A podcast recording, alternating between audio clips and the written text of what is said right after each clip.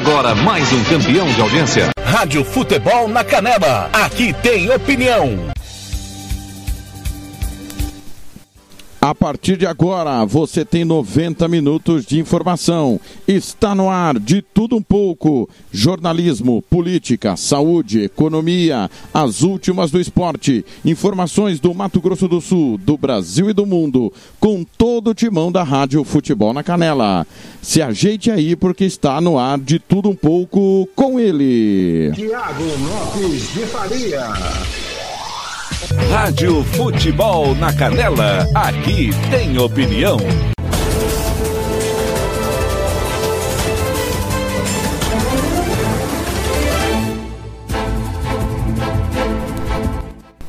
Bom dia, tudo bem, pessoal? Seja bem-vindo à Rádio Futebol na Canela nessa super quarta-feira, 21 de julho de 2021. Muito futebol hoje para você, mais uma vez, depois de uma super terça de futebol hoje não será diferente. É o timão do TLF que manda para o ar o de tudo um pouco o seu jornal diário para começar o dia muito bem informado das 7 às 8 e meia da manhã. A coordenação do Fernando Blanco, nosso time tem Paulo Anselmo, Ivair Alves, Robert Almeida, Samuel Rezende e Lucas Nepomuceno. No interior, Ramiro Piergentili, Jean Nascimento, João Fernando, Roberto Xavier, Oséas Pereira, Ronald Regis, Kleber Soares, Samuel Duarte, Gilmar Matos e Juliano Cavalcante. Na redação da Rádio Futebol Interior, Arthur Eugênio, Carlos Corsato e o Claudinei Corsi. Obrigado a você que está no site www.radiofutebolnacanela.com.br, aplicativo Radiosnet, CXAD Online Radio Box, aplicativo da Rádio Futebol na Canela na Play Store do seu celular. Você também que acompanha os nossos jogos pelo facebook.com/radiofnc. Ao vivo também na Rádio Futebol Interior, Bola na Rede e Regi News sempre. Siga-nos nas redes sociais, nosso WhatsApp é o 67984526096, 67984526096, facebook.com barra rádio FNC, twitter.com barra rádio FNC, instagram.com barra rádio FNC.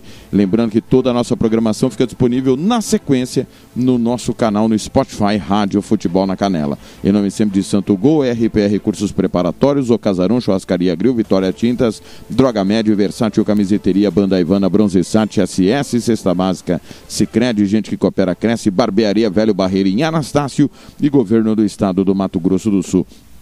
Quarta-feira de rodada tripla de futebol. Tem brasileiro da Série B e tem Copa Libertadores da América. Não perca a nossa programação e fique ligadinho aí para você começar muito bem informado o seu dia. Tem previsão do tempo, giro de notícias, as notícias do Mato Grosso do Sul, do Brasil, do mundo, as últimas do esporte. Tem campeão na NBA e tem a seleção brasileira que estreou nos Jogos Olímpicos no futebol feminino.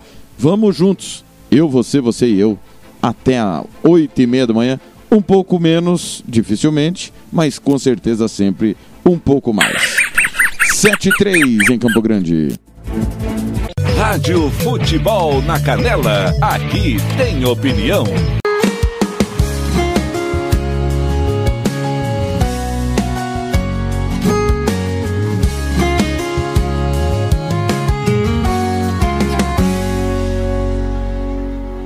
É melhor não te ligar.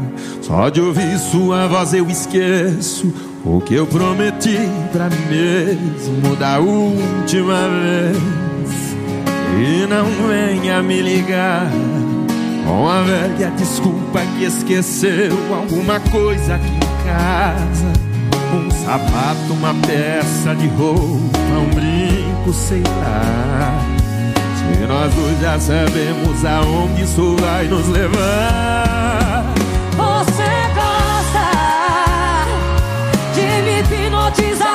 Quando tira sua roupa.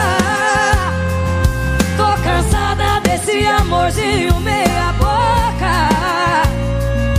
Quero seu coração por inteiro ou a cópia da chave na mesa. Se não for pra dizer eu te amo, não fala mais nada. Você gosta de controlar os meus batimentos, os meus arrepios.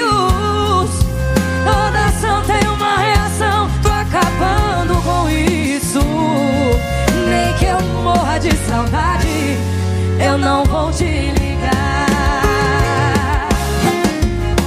Vai Maraísa, lindo demais.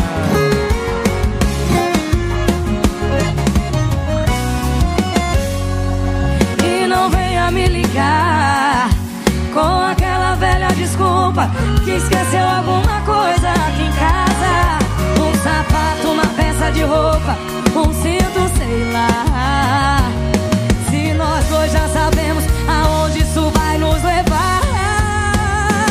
Você gosta de me hipnotizar quando tira sua roupa. Tô cansado desse amorzinho meia boca. Quero seu coração por inteiro Ou uma cópia da chave na mesa Se não for pra dizer eu te amo Não fala mais nada Você gosta De controlar os meus batimentos Os meus arrepios. Toda ação tem uma reação Tô acabando com isso. Nem que eu morra de saudade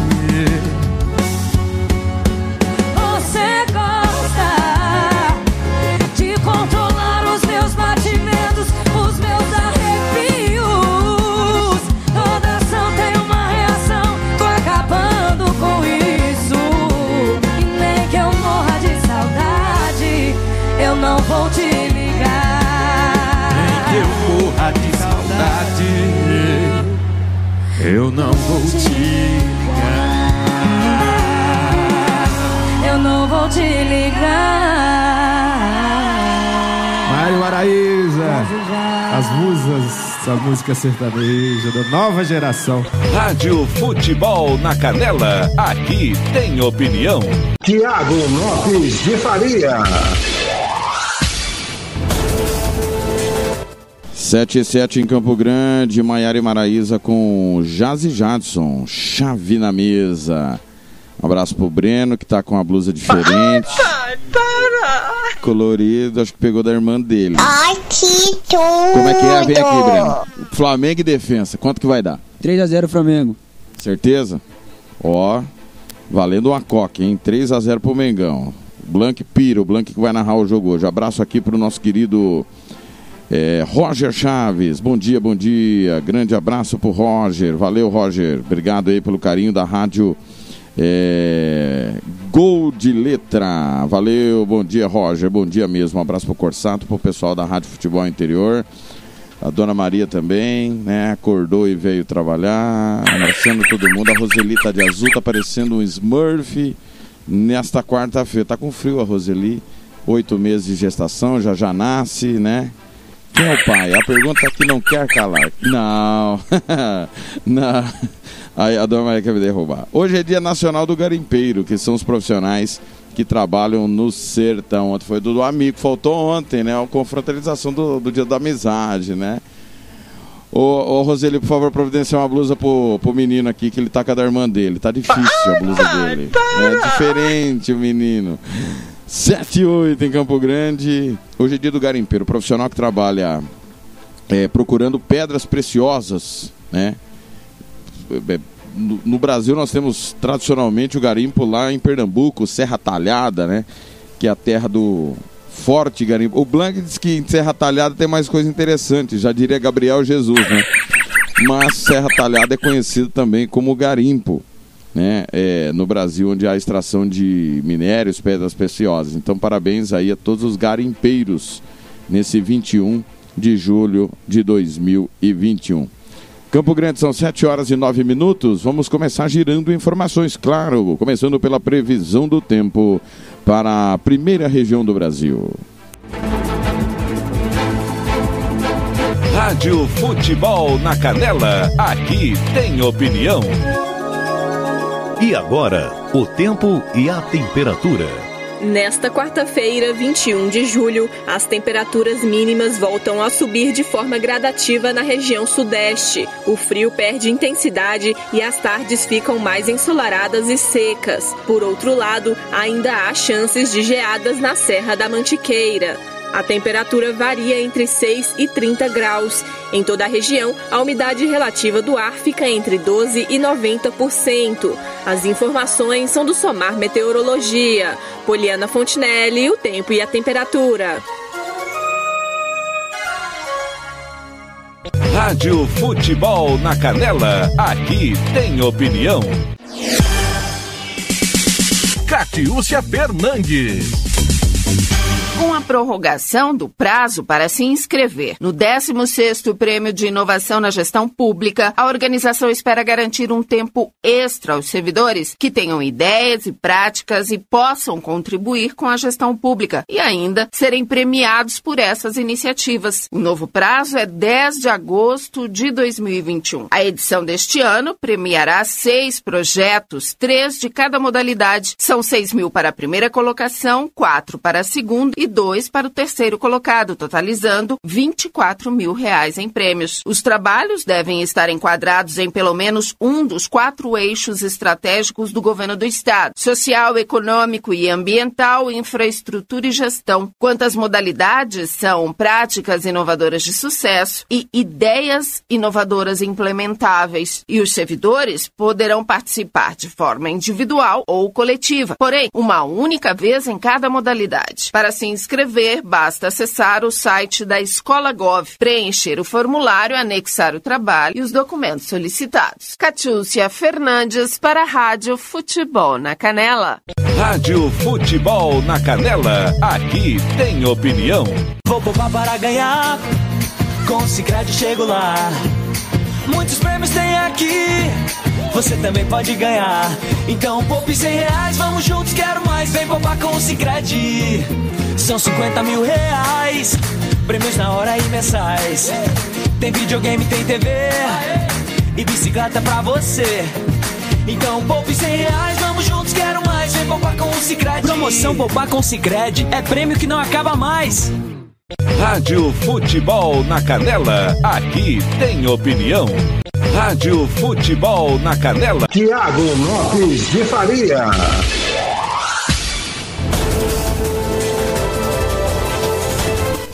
Às 7 horas e 12 minutos, vou informar é, o nosso calendário de vacinação para Campo Grande nesta quarta-feira, 21 de julho. Pessoas com até 33 anos ou mais para tomar a primeira dose.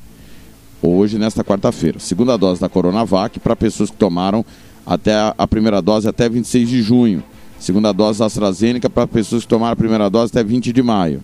E segunda dose da Pfizer para pessoas que tomaram até a primeira dose também até 20 de maio. Atenção aos horários aí da vacinação para essas pessoas. Repetindo, primeira dose para pessoas com 33 anos ou mais. Segunda dose da Coronavac para quem tomou até 26 de junho. E segunda dose da AstraZeneca e da Pfizer para pessoas que tomaram a primeira dose até 20 de maio.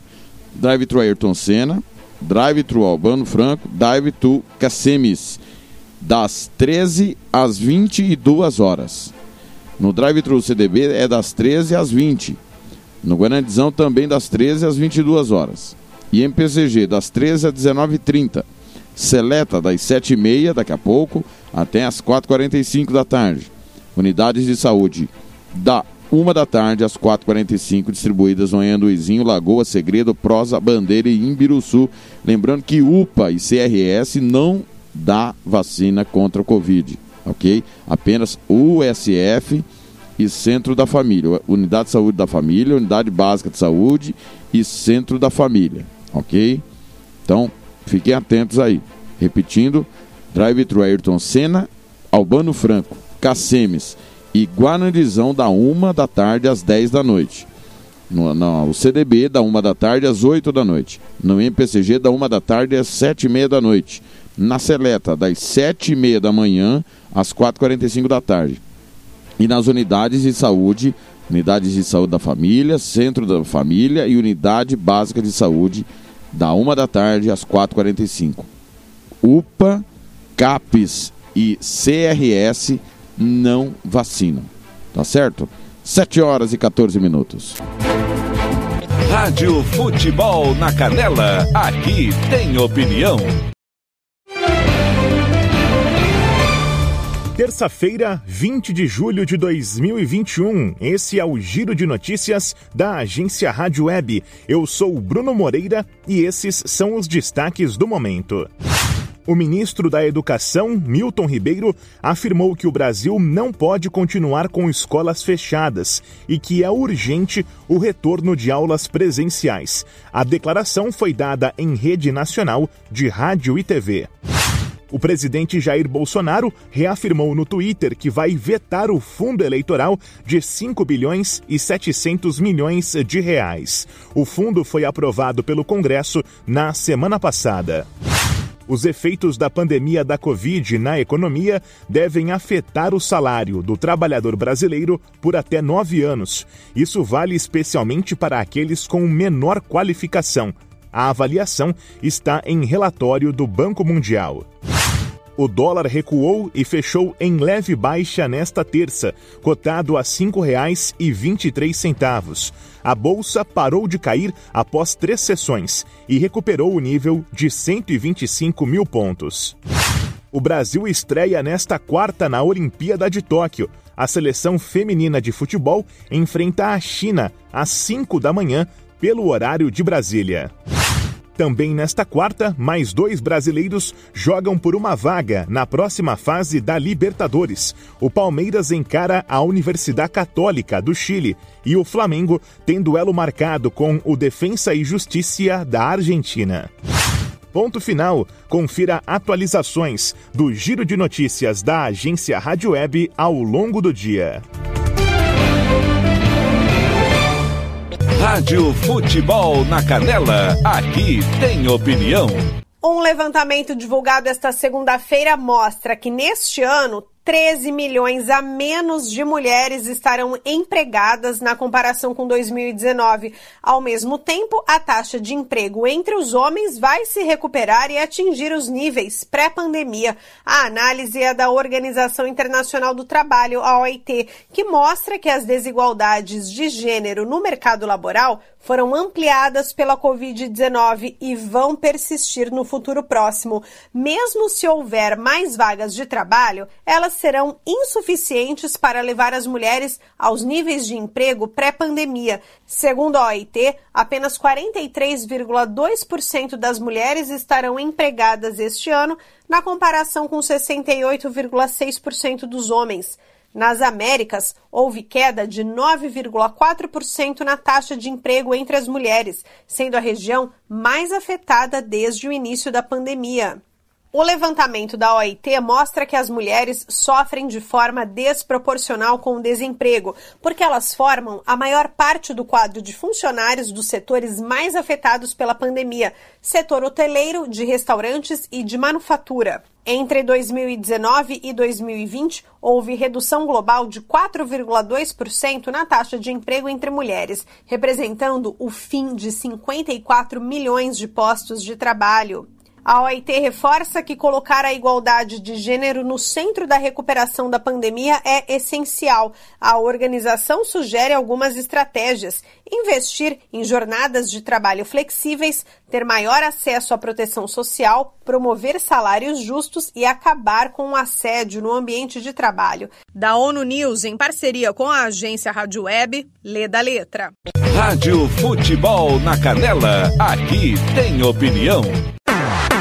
SS Cesta Básica, a melhor cesta básica de Campo Grande e região. Temos cestas a partir de setenta reais, é isso mesmo. E entregamos em toda Campo Grande, terrenos indo Brasil sem taxa de entrega. Aceitamos cartões de débito e crédito. Parcelamos em até três vezes no cartão de crédito. Fazemos também na promissória. SS Cesta Básica, 9170 2050. WhatsApp 99170 2050. Cesta Básica de verdade é aqui. SS Cesta Básica. Rádio Futebol na Canela, aqui tem opinião. Barão falando de Milwaukee ainda, no estado de Wisconsin, nos Estados Unidos, depois de mais uma partidaça, jogo 6 das finais da NBA. Aliás, foi é hoje o jogo, né, Barão? É hoje, terça-feira, verdade. Ih, tô viajando. Bom dia, Barão.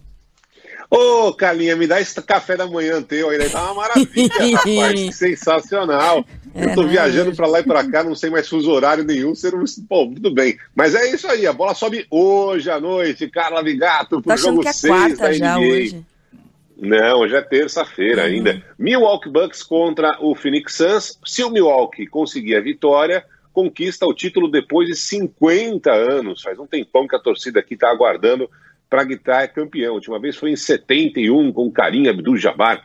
Então, hoje à noite aqui o ginásio vai estar lotado, mais 17 mil torcedores essa capacidade, só que do lado de fora eles fizeram ali, é, quando criaram essa estrutura, uma série de espaços para ter telões, bares, restaurantes. Então, do lado de fora do último jogo, por exemplo, teve 25 mil torcedores. Então, deve ser uma festa muito bonita, caso o Milwaukee vença. Se o Phoenix Suns vencer, a festa vai ser no Arizona e aí eu viajo para Arizona e teremos o jogo 7 e decisivo dessa grande final da NBA. Não vou nem dizer para que, que o Barão tá torcendo. Lembrei, aliás, o Masterchef vai ser amanhã, porque vai ter a transmissão dessa Exato. grande partida na tela da Band. O Barão, um outro tema que a gente tem que abordar é o tal do Pegasus, esse software. Na verdade, eu dei uma desbaratinada aqui para ver se eu engano o guardião, que tá de ouvido ligado nas nossas conversas aqui pelo Pegasus. Barão, que medo! É. Como é que tá repercutindo por aí essa história? Está repercutindo no mundo inteiro, né, Carla? A ONU pediu o fim é, do uso desse aplicativo que foi desenvolvido por uma empresa de cibersegurança de Israel e acabou sendo oferecido, sendo vendido para alguns governos, segundo essa empresa. A ideia inicial era combater o terrorismo, combater bandidos, mas na prática ele está sendo usado de uma outra forma, né?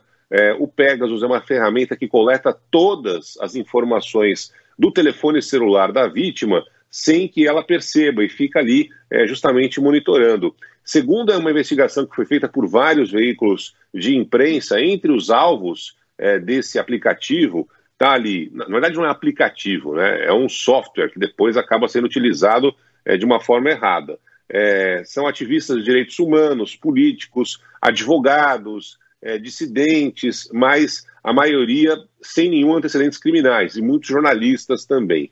A, essa empresa que criou diz que vendeu apenas para governos com esse intuito né, de combater é, o terrorismo, combater bandidos, mas na prática ele está sendo usado de uma outra forma e por isso há nesse momento uma tentativa é, de governos e também da própria é, ação feita pela ONU para que esse produto deixe de ser utilizado. Ontem à noite, inclusive no Congresso, é, ontem à noite não, ontem durante o dia no Congresso em Israel, alguns políticos defenderam a, o fim da venda para outros países desse é, instrumento chamado Pegasus, desenvolvido justamente pelo governo, é, pelo, pelo, por uma empresa né, de Israel. É, pois é, a gente estava falando até mais cedo e a Carla estava explicando, basicamente ele é um espião de bolso, né?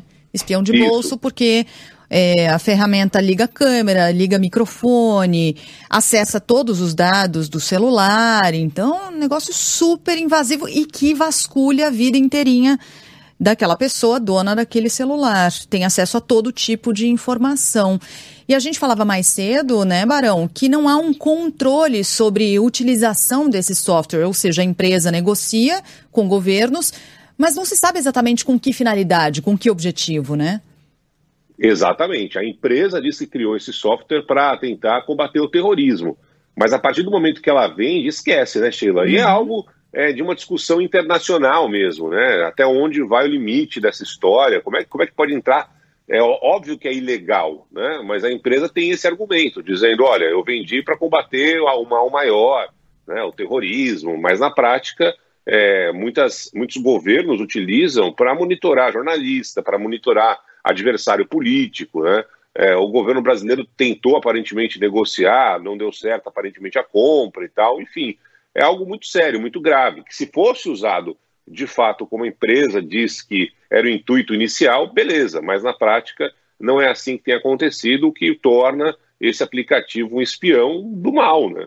Tem ali é, exemplos de pessoas que estão sendo monitoradas que acabam é, não tendo nenhum antecedente criminal, nenhum tipo de problema com a justiça, e por isso agora há um pedido para que esse Pegasus deixe de ser vendido por essa empresa israelense. O medo que dá também, alguns ouvintes eh, que trabalham com tecnologia dizem: olha, a gente sabe que tem o software original, mas há versões piratas. Será que tem Hum. versão pirata desse Pegasus rolando no planeta? Vai saber, hein, Barão? Tudo bem, né? Ô, Barão, Pois é, é um risco. Oi. você volta mais tarde no Band News Station, certo? Certinho, cara. Daqui a pouco às 11 horas da manhã estamos na área no Band News Station, é, trazendo outras informações também aqui dos Estados Unidos, inclusive o Jeff Bezos indo para o espaço É daqui a pouquinho, né? 10 Essa horas da manhã, horário brasileiro? Vai ser às 10? É, eu acho que é isso, cara. Deixa eu ver, Sheila. Eu não sei mais aqui. São 6h45 da 10 manhã. pelo horário brasileiro. Pronto. É, É isso. sim, é, esse negócio de fuso horário, pra mim, deixa pra lá. 6h45 aqui em Milwaukee, todo mundo convidado às 10 horas da noite. No horário de Brasília, a bola sobe pro jogo 6, que pode ser o decisivo da final da NBA entre Milwaukee Bucks e Phoenix Suns. Beijo pra vocês. Beijo. Rádio Futebol na Canela, aqui tem opinião. Você quer confraternizar com seus amigos no maior e melhor complexo esportivo da capital? Então vá até o Santo Gol.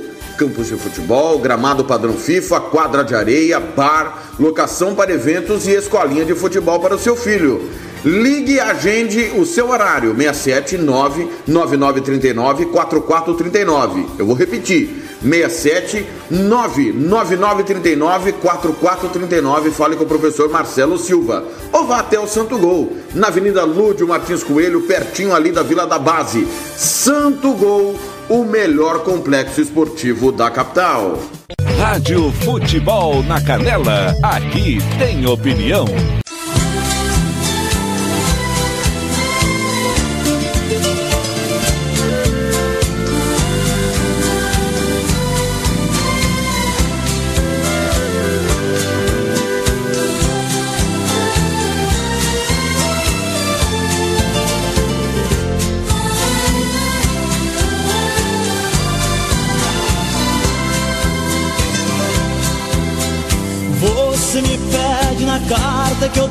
Desapareça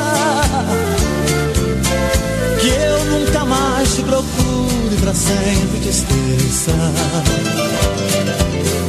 Posso fazer sua vontade, atender seu pedido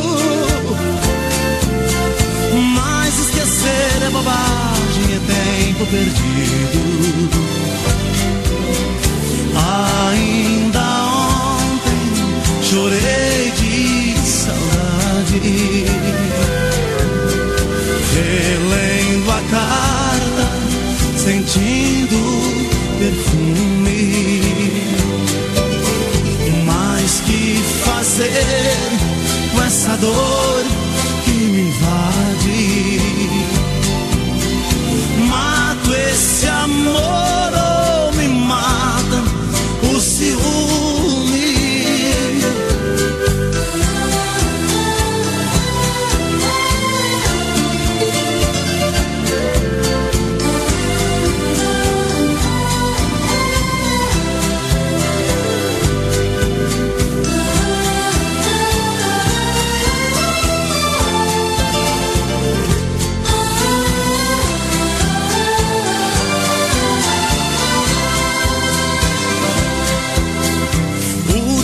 Inteiro te odeio, te busco, te caço.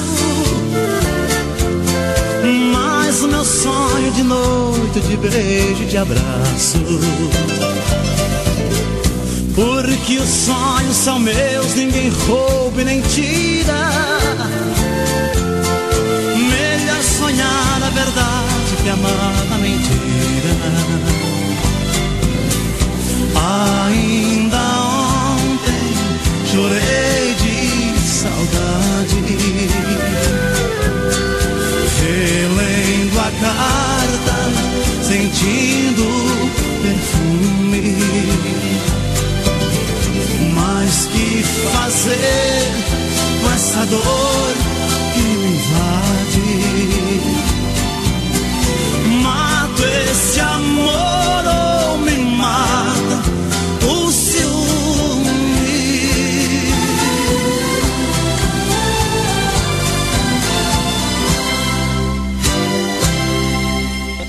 Rádio Futebol na Canela, aqui tem opinião. Tiago Lopes de Faria. 729 aí é moda, hein? João Mineiro e Marciano, abraçando aqui o doutor Reinaldo, o Celso Costa, o Douglas Duarte, o Lucas Nepomuceno, nosso companheiro, o pessoal do Grupo Cartoleiros Classe Z, o João Marcos Serrou, né? já já as informações do, do futebol é, feminino começou os Jogos Olímpicos com futebol feminino e claro já já tudo da terça de futebol e da quarta que promete promete demais né O São Paulo ontem avançou, podemos ter choque rei na próxima fase, nas quartas de final da Copa Libertadores da América. 7h30 em Campo Grande. Rádio Futebol na Canela, aqui tem opinião. E agora, o tempo e a temperatura. Temperaturas mínimas voltam a subir na região centro-oeste nesta quarta-feira. O frio também perde intensidade e as tardes voltam a ser mais agradáveis, mas com tempo seco ainda predominando na região. A temperatura pode ficar entre 9 e 36 graus. Já os índices de umidade relativa do ar variam entre 12 e 55%. As informações são do Somar Meteorologia. Larissa Lago, o tempo e a temperatura.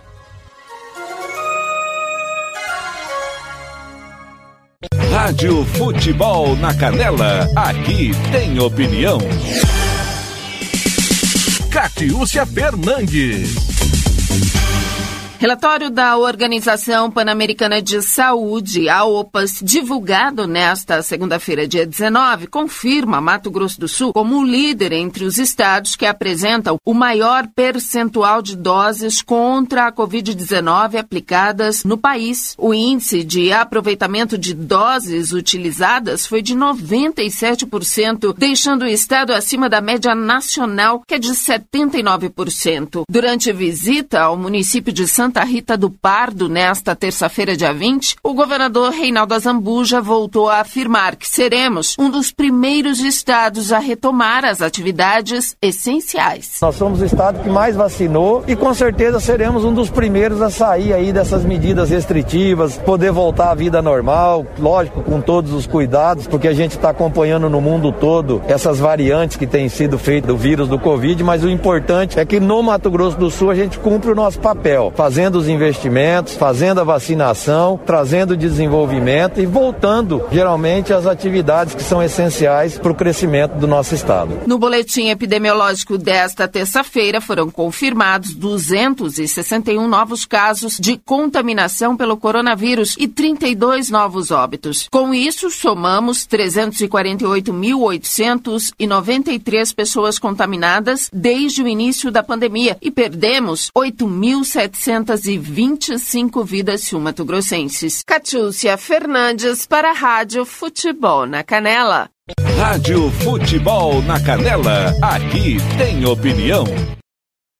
Um passo para frente e agora de novo outro para trás. O condado de Los Angeles, o mais populoso dos Estados Unidos, voltou a exigir máscaras em locais fechados, já que é difícil saber quem está ou não vacinado. A razão é o aumento de casos nas últimas semanas, com a velocidade de transmissão da variante Delta e a resistência de muitos à vacina, o que faz analistas chamarem esta de a pandemia dos não vacinados.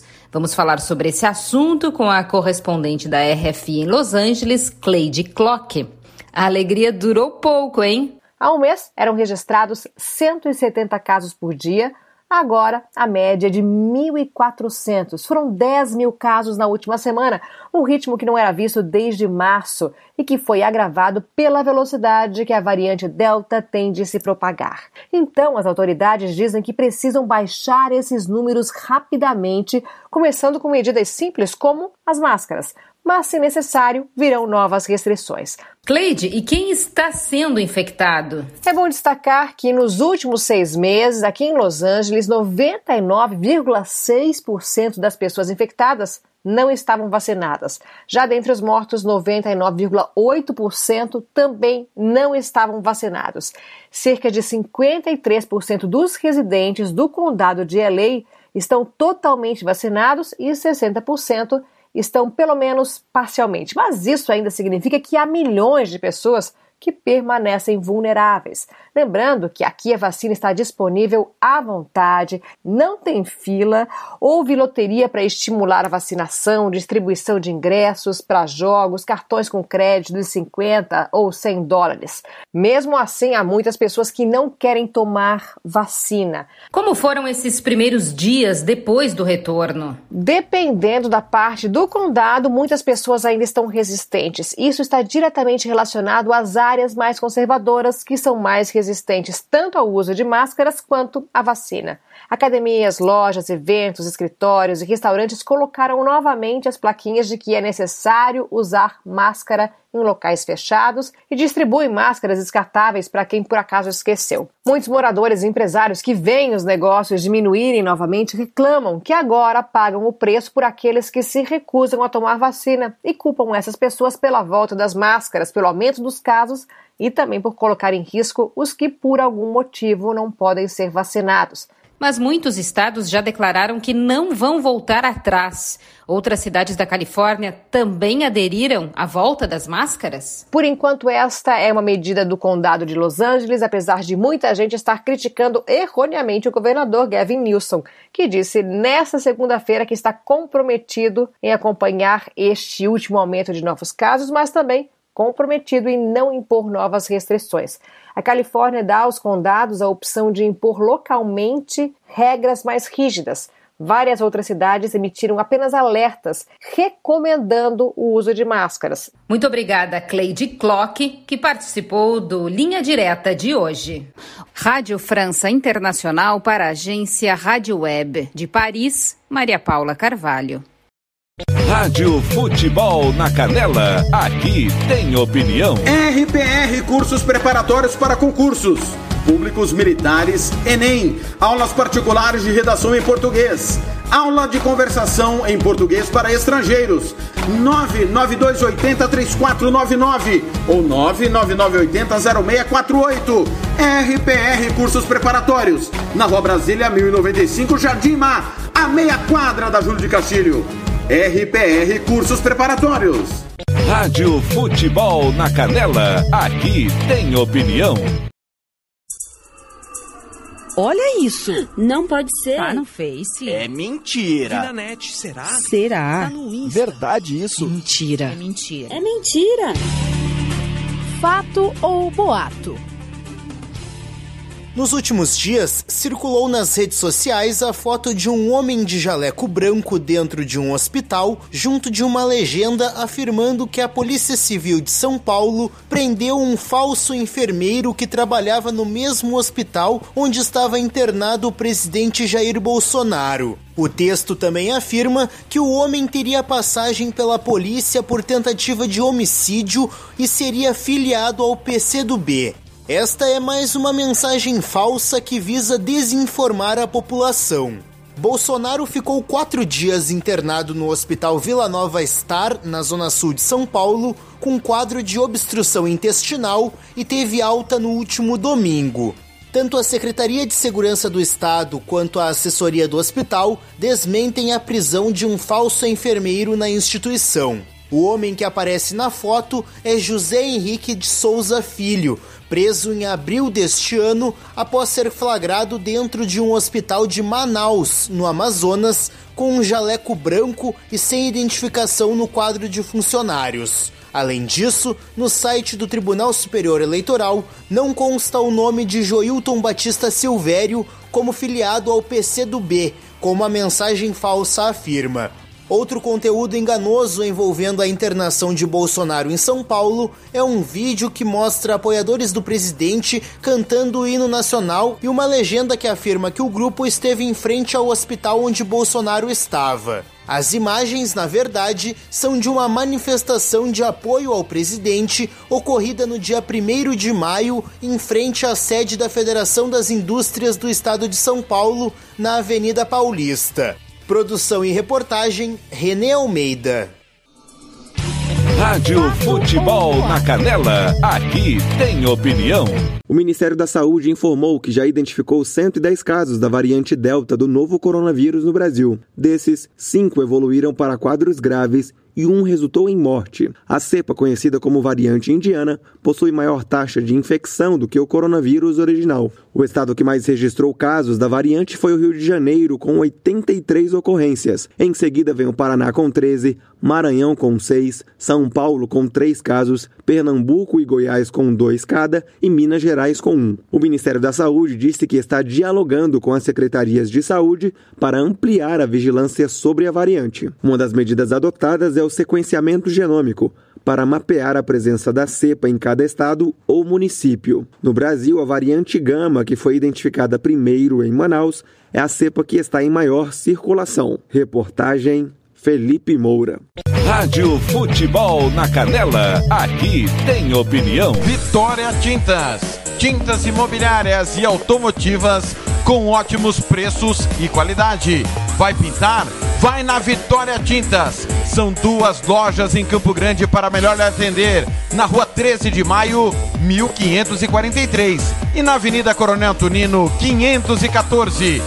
Anote o nosso telefone: 3324 0050 e 3351 7272. Eu disse Vitória Tintas. Pinta, mas pinta mesmo. Rádio Futebol na Canela, aqui tem opinião. E agora, o tempo e a temperatura. Nesta quarta-feira, 21 de julho, a nebulosidade aumenta e a chuva se torna mais frequente no leste da Bahia, com chuva a qualquer momento desde Porto Seguro até Maceió e também na costa do Maranhão. Já entre a Paraíba e o Rio Grande do Norte, as chuvas são irregulares e mais fracas. A temperatura varia entre 15 e 36 graus. Em toda a região, a umidade relativa do ar fica entre 20 e 100%. As informações são do Somar Meteorologia. Poliana Fontinelli, o tempo e a temperatura.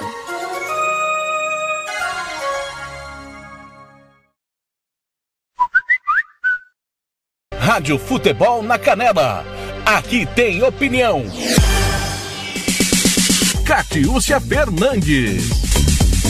A maior feira científica e tecnológica estudantil de Mato Grosso do Sul, a FETEC MS, já tem data marcada. Novembro, entre os dias 8 e 12, de forma 100% virtual e gratuita. A feira, que está em sua nona edição, é realizada pela Universidade Federal de Mato Grosso do Sul e pelo Grupo Arandu de Tecnologias e Ensino de Ciências. Na categoria FETEC MS Júnior, podem participar estudantes do quarto ao sétimo ano, do oitavo ao nono nono ano do ensino fundamental, do primeiro ao terceiro ano do ensino médio, incluindo EJA, e alunos do primeiro ao sétimo semestre do ensino técnico podem se inscrever na categoria FETEC-MS. Professores da rede municipal e também estadual de ensino público e privado podem inscrever os seus projetos. Os trabalhos podem ser de todas as áreas de conhecimento: ciências humanas, ciências sociais e aplicadas, linguística, letras e artes, como também ciências exatas exatas e da terra, ciências biológicas, engenharia, ciências da saúde e ciências agrárias. E os vencedores serão premiados com certificados, medalhas, troféus e credenciais para feiras e eventos científicos nacionais e internacionais. Acompanhe o site fetecms.com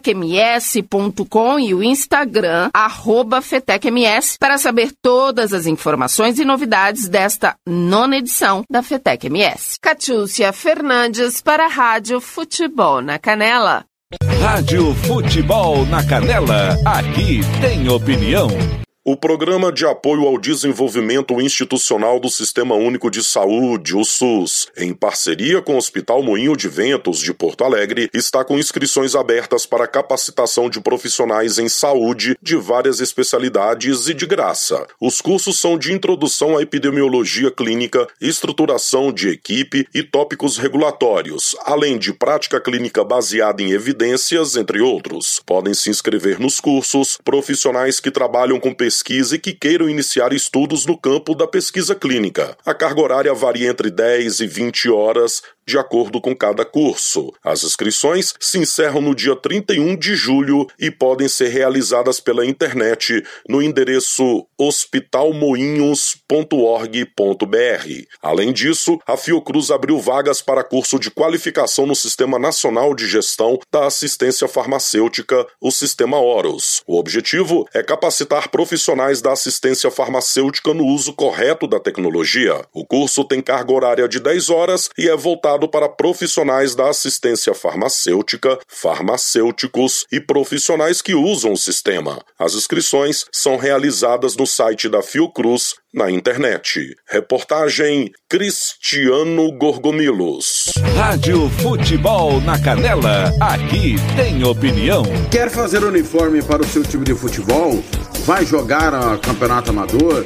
É uma festa comemorativa, você quer fazer a sua camisa? Vá até a Versátil Camiseteria. Camisetas personalizadas, manga longa, manga curta, malha fria, rua brilhante, 1110 e fale com o amigo Nivaldo ou ligue para o 992569917 992569917 ou ainda pelo 33825597 Versátil Camiseteria. Rádio Futebol na Canela, aqui tem opinião. O Brasil registrou mais 15.271 casos e 542 óbitos por Covid-19 nesta segunda-feira, de acordo com o mais recente balanço do Ministério da Saúde. Desde o início da pandemia, mais de 19,3 milhões de brasileiros foram infectados pelo novo coronavírus. O número de pessoas que morreram pela doença no país é de 542.756. Já a quantidade de pessoas recuperadas da doença ultrapassa 18 milhões. Embora não seja o estado com mais vítimas fatais, o Rio de Janeiro possui a maior taxa de letalidade entre as 27 unidades da federação, 5,76%. O índice médio do país é de 2,8%. A nível municipal, a cidade de São Luís do Paraitinga, em São Paulo, registra a maior letalidade da Covid-19 do país, 28,95%. Na sequência, vem Boa Vista do Gurupi, no Maranhão, com 26,67%. Miravânia, Minas Gerais, com 20%. Passo do Lumiar, do Maranhão, que registra 16,56%, e Ribeirão, em Pernambuco, cujo índice é de 15,94%.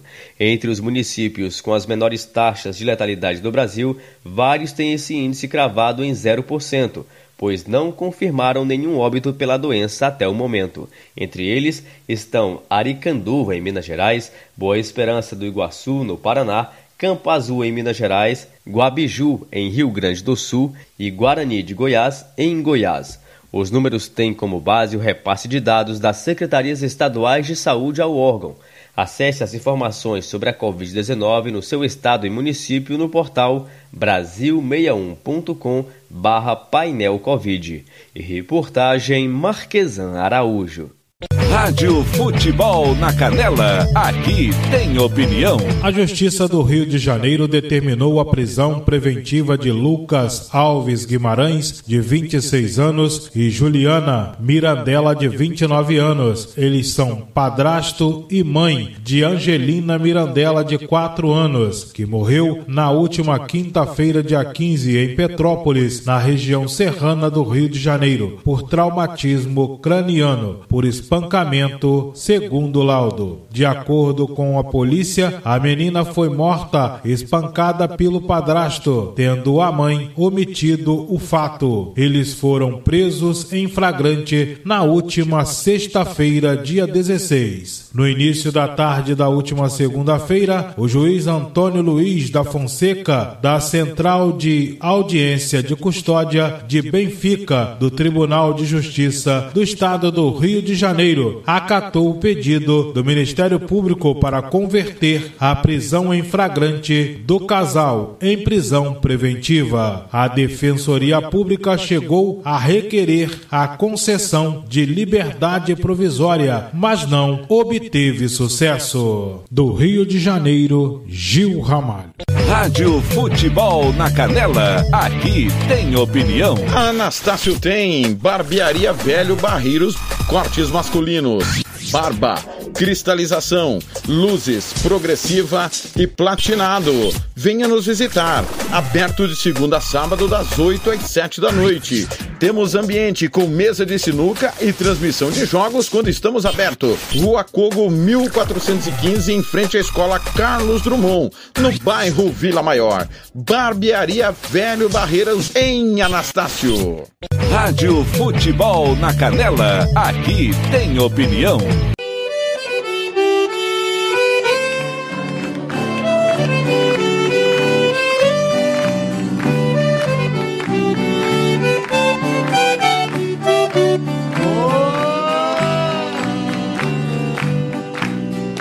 Quando eu estiver longe de ti, esta canção querida que eu cantarei só pra você. É um pedacinho de minha vida. No rádio está tocando essa melodia que a ti eu ofereço de coração. Se eu estiver distante, recordará aqueles doces momentos. Terá saudade, muita solidão, pedaço de minha vida, razão do meu padecer. Serei sempre teu amor, querida. Se um dia nos separarmos, jamais me esquecerá, porque minha voz pra sempre ouvirá.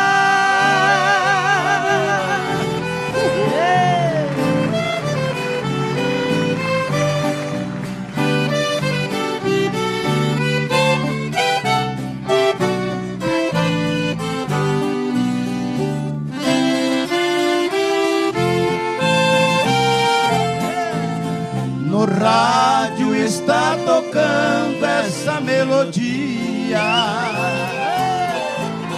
Que a ti eu ofereço de coração. Se eu estiver distante, recordará daqueles doces momentos, terá saudade, muita solidão pedaço de minha vida, razão do meu padecer. Serei sempre teu amor, querida. Vocês agora, vai. Se um dia nos separar,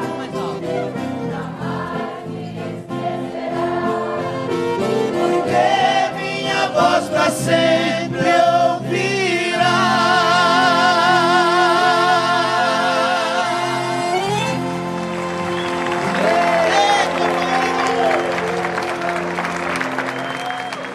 Rapaz. Rádio Futebol na Canela. Aqui tem opinião. Tiago Lopes de Faria. Aí é moda, né? O resto é conversa. Mato Grosso e Matias com Cintãozinho Chororó, pedaço de minha vida. Abraçando a, o Breno e a Carol, José Aguiar, Felipe Lazarim, Maria Barreto, o, a Solange de Moraes, Claurindo Oshio, a Tanabe, é, o Carlos Eduardo, Marcos Antônio, todo mundo aqui de Campana Ligada, valeu. Aniversariantes do dia, 21, Rafael Gomes dos Santos, Gevaldo Silva, Miltinho Viana, Lilian Amaral, Maria Arvelino Barros, Rodrigo Maciel e também o Rodrigo Soares Pedro, que é árbitro assistente. Saúde, paz, alegria sempre para todos vocês. Obrigado pela preferência em ouvir sempre a Rádio Futebol na Canela. 753, já já tem os bastidores de Brasília e também tudo da terça de Libertadores, Sul-Americana, Champions e muito mais. E claro, da super quarta de futebol. 754. Rádio Futebol na Canela, aqui tem opinião. E agora, o tempo e a temperatura. Temperaturas em elevação em toda a região norte e chuva concentrada apenas na metade norte nesta quarta-feira. Tempo seco domina no Tocantins com umidade abaixo de 20%. A temperatura pode ficar entre 18 e 36 graus. Os índices de umidade relativa do ar variam entre 20 e 100%. As informações são do Somar Meteorologia. Larissa Lago, o tempo e a temperatura. Rádio Futebol na Canela, aqui tem opinião. Catiúcia Fernandes. Entre as principais obras estão uma unidade dos bombeiros, rede de esgoto, unidade básica de saúde, reforma de escola e também pavimentação. A agenda teve início em Santa Rita do Pardo, onde o governador Reinaldo Azambuja entregou o prédio do Corpo de Bombeiros Militar, rede coletora de esgoto, ligações domiciliares e também autorizou a licitação da implantação e pavimentação do anel viário. A gente fica muito feliz em retornar a Santa Rita do Pardo entregar esse bombeiro, né, um sonho aqui da população local e é hoje concretizado com o nosso apoio, com o apoio da prefeitura. Além disso, anunciamos o tão sonhado mini anel. E autorizamos a licitação, agora abre-se um processo licitatório e entregamos também a metade do saneamento e a outra metade já em conclusão que vai fazer de Santa Rita uma das primeiras cidades do Mato Grosso do Sul a ter 100% de coleta e esgotamento sanitário. Esgotamento é saúde, é melhoria de qualidade de vida e a gente fica muito feliz em poder trabalhar junto com os municípios. Concluímos um trabalho de um governo extremamente municipalista que leva investimento às 79 cidades e Santa Rita não é diferente. O governo já investiu muito aqui, tem construído uma grande parceria. Esses investimentos geram emprego, melhora a qualidade de vida, traz progresso para a região e essas obras estruturantes, como o Mini Anel, possibilitam o frigorífico ser um frigorífico exportador, abrir sala de desossa, gerar mais emprego e renda para os trabalhadores e trabalhadoras aqui de Santa Rita. Então essa é uma política de governo de trocar impostos por emprego através de uma arrojada política de industrialização do nosso estado que tem levado aos números que nós vivenciamos hoje. Mato Grosso do Sul é um dos estados que mais se desenvolve, que mais gera emprego, que mais abriu empresas esse ano de todos os estados brasileiros. Ao todo, 1 milhão e 800 mil foram investidos na ativação da sede dos bombeiros no município. O recurso é oriundo de verba indenizatória da CESP. A prefeitura aplicou recursos no terreno, na edificação do prédio e na aquisição de duas viaturas. Já o governo do estado garantiu o efetivo de 17 bombeiros militares e o custeio da segunda seção de bombeiros de Santa Rita, subordinada ao 17º subgrupamento de bombeiros militar de Bataguaçu. De Santa Rita, o governador segue para Bela Vista, onde entrega 102 casas no Jardim Cerradinho, uma unidade básica de saúde no bairro Erva Mate, além da reforma com execução de acessibilidade da Escola Estadual Joaquim Murtim. Catiúcia Fernandes para a Rádio Futebol na Canela. Rádio Futebol na Canela, aqui tem opinião. Governo do Estado de Mato Grosso do Sul. FII, Fundo de Investimento Esportivo. Fundesporte, Fundação de Desporto e Lazer do Mato Grosso do Sul. Diga não às drogas. Diz que denúncia 181. Rádio Futebol na Canela, aqui tem opinião. Nesta terça-feira, o ministro da Saúde, Marcelo Queiroga, participou de um ato de vacinação contra a Covid-19 na população que vive na fronteira de Foz do Iguaçu, no Paraná. Os moradores da região foram incluídos nos grupos prioritários para receber o imunizante. De acordo com o Ministério da Saúde, na semana passada, foram enviadas doses extras para vacinar pelo menos 279 mil brasileiros que vivem em cidades de fronteiras nos estados do Paraná, Rio Grande do Sul, Mato Grosso e Rondônia. O Paraná, por exemplo, recebeu doses para vacinar mais de 45 mil pessoas. Durante o ato de vacinação, Queiroga destacou que a imunização da população que vive na fronteira é importante para evitar a disseminação do vírus. Bom, é uma estratégia, né? Até para que a gente possa conter variantes, é, criar uma espécie de um cordão epidemiológico, vacinando a população fronteiriça, para evitar que variantes que vêm de, de outro país possam chegar aqui ao Brasil. Nesta semana será enviado um novo lote extra de vacinas para o Acre, Amapá, Amazonas, Pará, Roraima e Santa Catarina. Esses estados também terão capacidade para imunizar outros 279 mil brasileiros que vivem em municípios de fronteiras. Reportagem Laísa Lopes. Rádio Futebol na Canela, aqui tem opinião.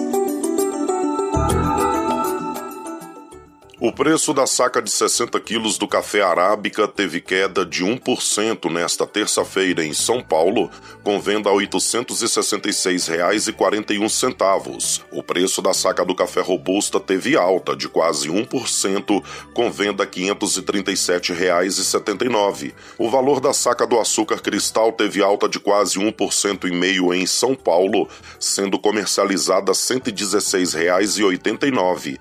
Em Ribeirão Preto, a saca do açúcar bruto é vendida a 115 reais, a 118 reais em Maringá e a 116 reais no Triângulo Mineiro. O preço da saca do milho está estável, sendo comercializada a R$ 97,48 em São Paulo. Em Rio Verde, a saca do milho tem cotação de 85 reais, a 98 reais em Erechim e a 99 reais em Cascavel. Os valores são do canal Rural Icepeia. Reportagem Cristiano Gorgomilos. Rádio Futebol na Canela, aqui tem opinião. Vai fazer campanha eleitoral? É candidato? Contrato pessoal da Romex. As grandes campanhas passam por lá. Ligue 3321 2617. Eu disse Romex. Grandes campanhas eleitorais passam por lá. Rádio Futebol na Canela, aqui tem opinião. E agora, o tempo e a temperatura. Nesta quarta-feira, ainda há condições de geadas no centro-sul da região sul, mas de forma gradativa as temperaturas tendem a subir. Nas demais áreas, tempo seco com grande amplitude térmica. A temperatura na região pode ficar entre 3 e 21 graus. Já os índices de umidade relativa do ar variam entre 20 e 90%. As informações são do Somar Meteorologia. Larissa Lago, o tempo e a temperatura. Rádio Futebol na Canela, aqui tem opinião.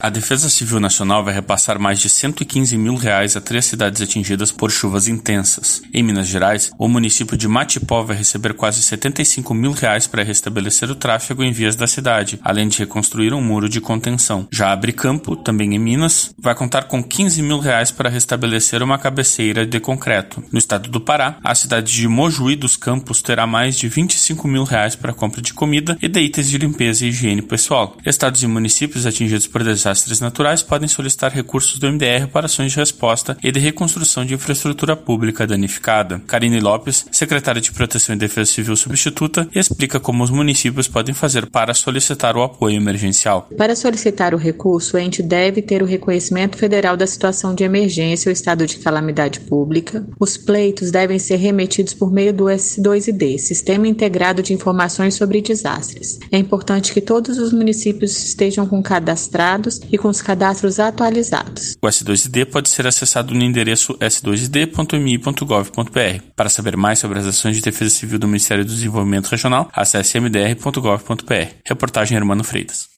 Rádio Futebol na Canela, aqui tem opinião. Tá precisando de remédio na comunidade da sua casa?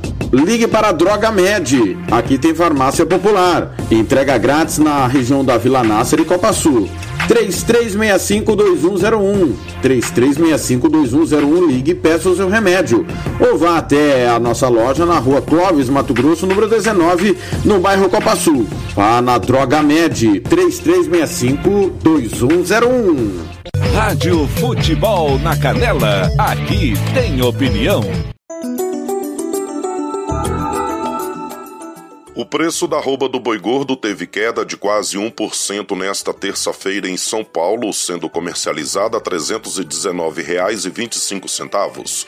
Em Barretos, o preço da arroba do boi gordo está estável com venda R$ 308,50. Em Alagoas, a arroba do boi gordo é vendida R$ 295,50 e em Marabá a R$ 285,50. O preço do quilo do frango está estável, sendo comercializado em São Paulo a R$ 7,53. Em Santa Catarina, o preço do quilo do frango congelado é cotado a R$ 7,00 e a R$ 7,10 em Porto Alegre. O preço da carcaça do suíno teve alta de quase 2% e meio em São Paulo, com venda a R$ 9,73 o quilo. No Paraná, a carcaça do suíno é comercializada a R$ 9,70. Em Santa Catarina, a carcaça do suíno é vendida a R$ 9,80. Os valores são do canal Rural e Cepeia. Reportagem Cristiano Gorgomilos. Rádio Futebol na Canela, aqui tem opinião. Alguns estados e municípios já prevêem a inclusão de menores de 18 anos na fila de vacinação contra a Covid-19, mesmo sem uma recomendação formal do Ministério da Saúde. De acordo com a pasta, a ampliação da vacina para adolescentes permanece em análise na Câmara Técnica Assessora em Imunização e Doenças Transmissíveis. O Ministério reforçou aos estados e municípios que, neste momento, a recomendação é vacinar todos os grupos prioritários, definidos no Plano Nacional de Operacionalização da Vacinação, com duas doses e gradativamente a população acima de 18 anos. Até o momento, a Pfizer é a única que tem autorização da Anvisa para uso na faixa etária de 12 a 18 anos. O laboratório da Janssen solicitou autorização para o estudo clínico, já autorizado para o uso de suas vacinas com menores. Pelo que foi observado até o momento, os eventos adversos em crianças são muito leves e similares aos de outras vacinas destinadas ao público infantil, como dor no local, febre e mal-estar, que passam em seguida. Reportagem Rafaela Gonçalves. Rádio Futebol na Canela, aqui tem opinião. Você que curte rock e quer contratar a melhor banda do Mato Grosso do Sul, fale com a Ivana. Festa de aniversário, casamento, 15 anos, formatura, despedida. Você curte rock? Então o melhor som é do Ivana. Anote aí o telefone para contratar o show: 992921177. Eu repito, 992921177. A Ivana a melhor banda de rock do Mato Grosso do Sul. Rádio Futebol na Canela, aqui tem opinião. Tire seus olhos dos meus. Eu não quero me apaixonar. Ficou em mim um adeus e deixou esse medo de amar. Eu já amei uma vez e senti a força de uma paixão. A gente às vezes se entrega demais, esquece de ouvir a razão. Não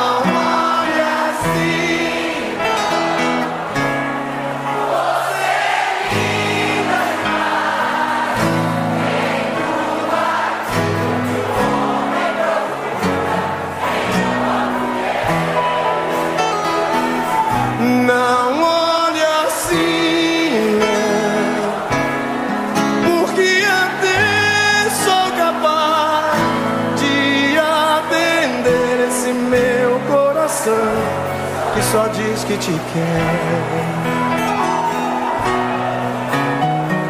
Tire seus olhos dos meus, eu não quero me apaixonar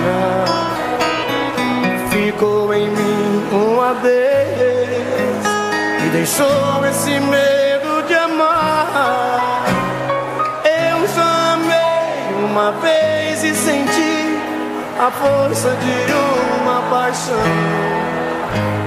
A gente às vezes se entrega demais, esquece de ouvir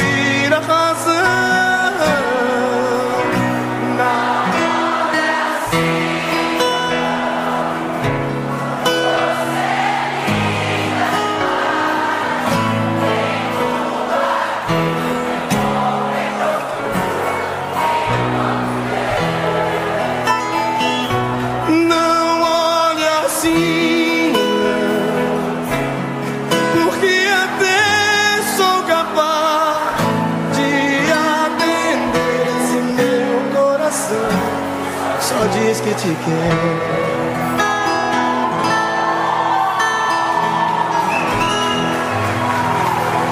Rádio Futebol na Canela, aqui tem opinião. Tiago Lopes de Faria. 8 e 9 aí, mais uma que machuca demais, não olha assim, Leonardo voltando no tempo, abraçando aqui o, pe o pessoal que tá no Twitter, o Vascaíno revoltado, ótima essa, hein? O Esporte Clube Corinthians Paulista, a Lucilene Silva, o Hélio Júnior, pessoal que nos segue aí no twitter.com.br FNC e também no twitter.com.br TR Lopes de Faria, que é o meu pessoal. Né, o pessoal do perfil do Flamengo também, os grandes clubes do Brasil aí nos seguindo, obrigado pelo carinho, re, repostando as nossas matérias, obrigado, obrigado mesmo, né? É, perfis aí, Palmeiras, Vasco, obrigado, nós vamos aqui fazendo o nosso trabalho e os grandes clubes do Brasil vão nos seguindo. Futebol é aqui, futebol não para. Já já vou fazer homenagem, né? Tem clube que faz aniversário hoje, já já vou homenagear um dos maiores clubes do Brasil dentro do giro esportivo no De Tudo Um Pouco. Os bastidores de Brasília, vamos girar a informação da política efervescente. Rádio Futebol na Canela, aqui tem opinião. O presidente Jair Bolsonaro garantiu que vai vetar o aumento de 5,7 bilhões de reais no fundo eleitoral aprovado pelo Congresso Nacional por meio da Lei de Diretrizes Orçamentárias. A fala foi proferida em entrevista para a Rádio Nacional da Amazônia. Segundo o presidente, o valor pode ser mais bem empregado na construção de pontes e de malha rodoviária, por exemplo. Durante a entrevista, Bolsonaro também falou sobre a vacinação contra a Covid-19 no país. Segundo ele, já foram distribuídas mais de 150 milhões de doses de vacinas no Brasil e cerca de 100 milhões de pessoas já foram imunizadas com a primeira dose. Os números podem ser conferidos no portal do Ministério da Saúde. O presidente também comentou sobre seu estado de saúde, que, segundo ele, já está 100%. Bolsonaro explicou que o quadro de obstrução intestinal foi agravado por uma crise de soluços. Ele recebeu alta do hospital no último domingo, 18 de julho. Reportagem Paloma Custódio. Rádio Futebol na Canela, aqui tem opinião. O presidente da República Jair Bolsonaro confirmou nesta terça-feira que vai vetar o aumento do fundo eleitoral, recurso destinado para bancar as campanhas políticas. O Congresso aprovou um salto de 1,8 bi, valor de 2018, para 5,7 bilhões de reais, agora em 2022. Deputados e senadores chancelaram uma mudança na fórmula de cálculo que vai dar mais recursos para gastos na campanha.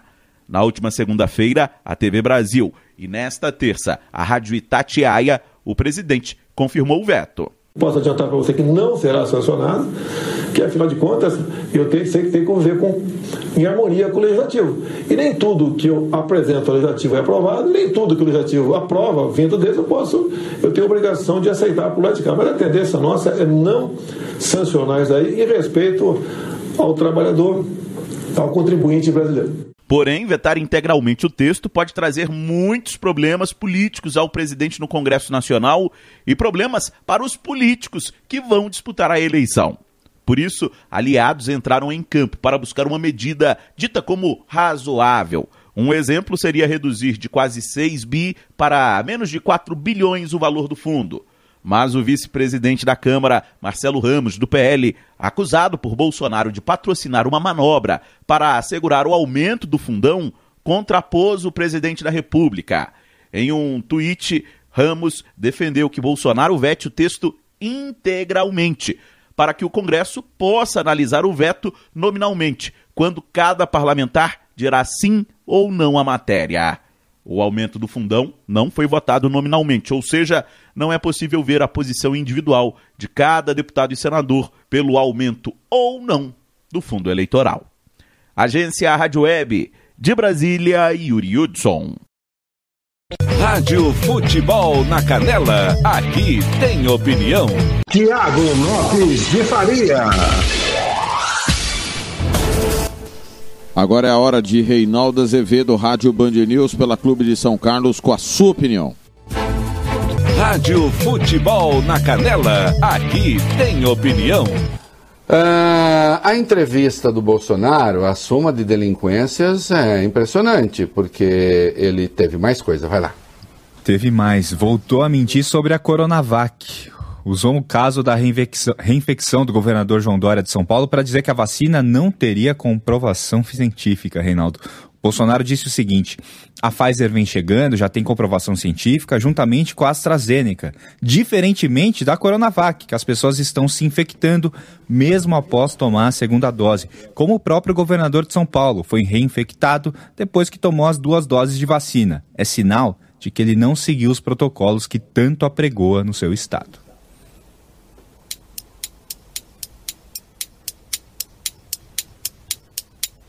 É tanta bobagem, é tanta coisa errada, é tanta estupidez que mal dá para saber por onde começar. Em primeiro lugar, toda vacina, né, nenhuma vacina tem 100% de eficácia para a contaminação, nenhuma. Em segundo lugar, a eficácia que se mede e a, e a que realmente serve, o padrão que interessa, é internação, casos graves, óbitos. E nesse sentido, o resultado da Coronavac é espetacular. Né? Ver, a Coronavac, amplamente usada no Uruguai, vai ver lá como despencou né? os índices. E aqui no Brasil também, considerando que quase 50% da imunização que existe é a imunização para Coronavac. Não, a Coronavac já está, inclusive, testada pela, pela Organização Mundial da Saúde. Ela é comprovadamente eficaz. É impressionante. Aí que está. A gente volta à recondução do Aras. Como é que pode um presidente da República fazer um ataque frontal a uma vacina que integra o Programa Nacional de Imunização? Comprada pelo governo, com uma declaração que acaba estimulando algumas pessoas a tentar evitar essa vacina.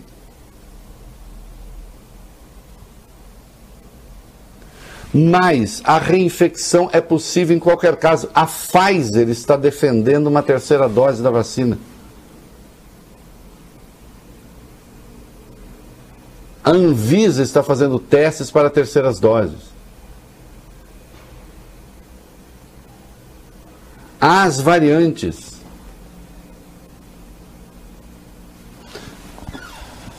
Aí eu volto lá ao começo do programa, que eh, esse programa não perde o fio. Eu volto ao começo do programa. O que quer Bolsonaro? Atacar as instituições. Volto à questão do paralelismo estúpido que estão tentando fazer, né? ou da associação estúpida, entre a crítica do Lula e a crítica do Bolsonaro. Não, elas não são parecidas, porque, por exemplo, temos essa questão aí da vacina. Uma coisa é você investir na política, goste-se ou não dela. Outra coisa é investir na barbárie. E ele investe na barbárie. Não tentem ver similaridades onde não existe. Rádio Futebol na Canela, aqui tem opinião. Bronze Sat, atualização de receptores, apontamento para qualquer satélite, instalação de antenas, configuração e suporte a diversas marcas é com a Bronze Sat. Ligue ou mande o WhatsApp para 67 99294 7028. Eu vou repetir: 99294 7028. Receptores é com a Bronze Sat. Rádio Futebol na Canela, aqui tem opinião. Tiago Lopes de Faria.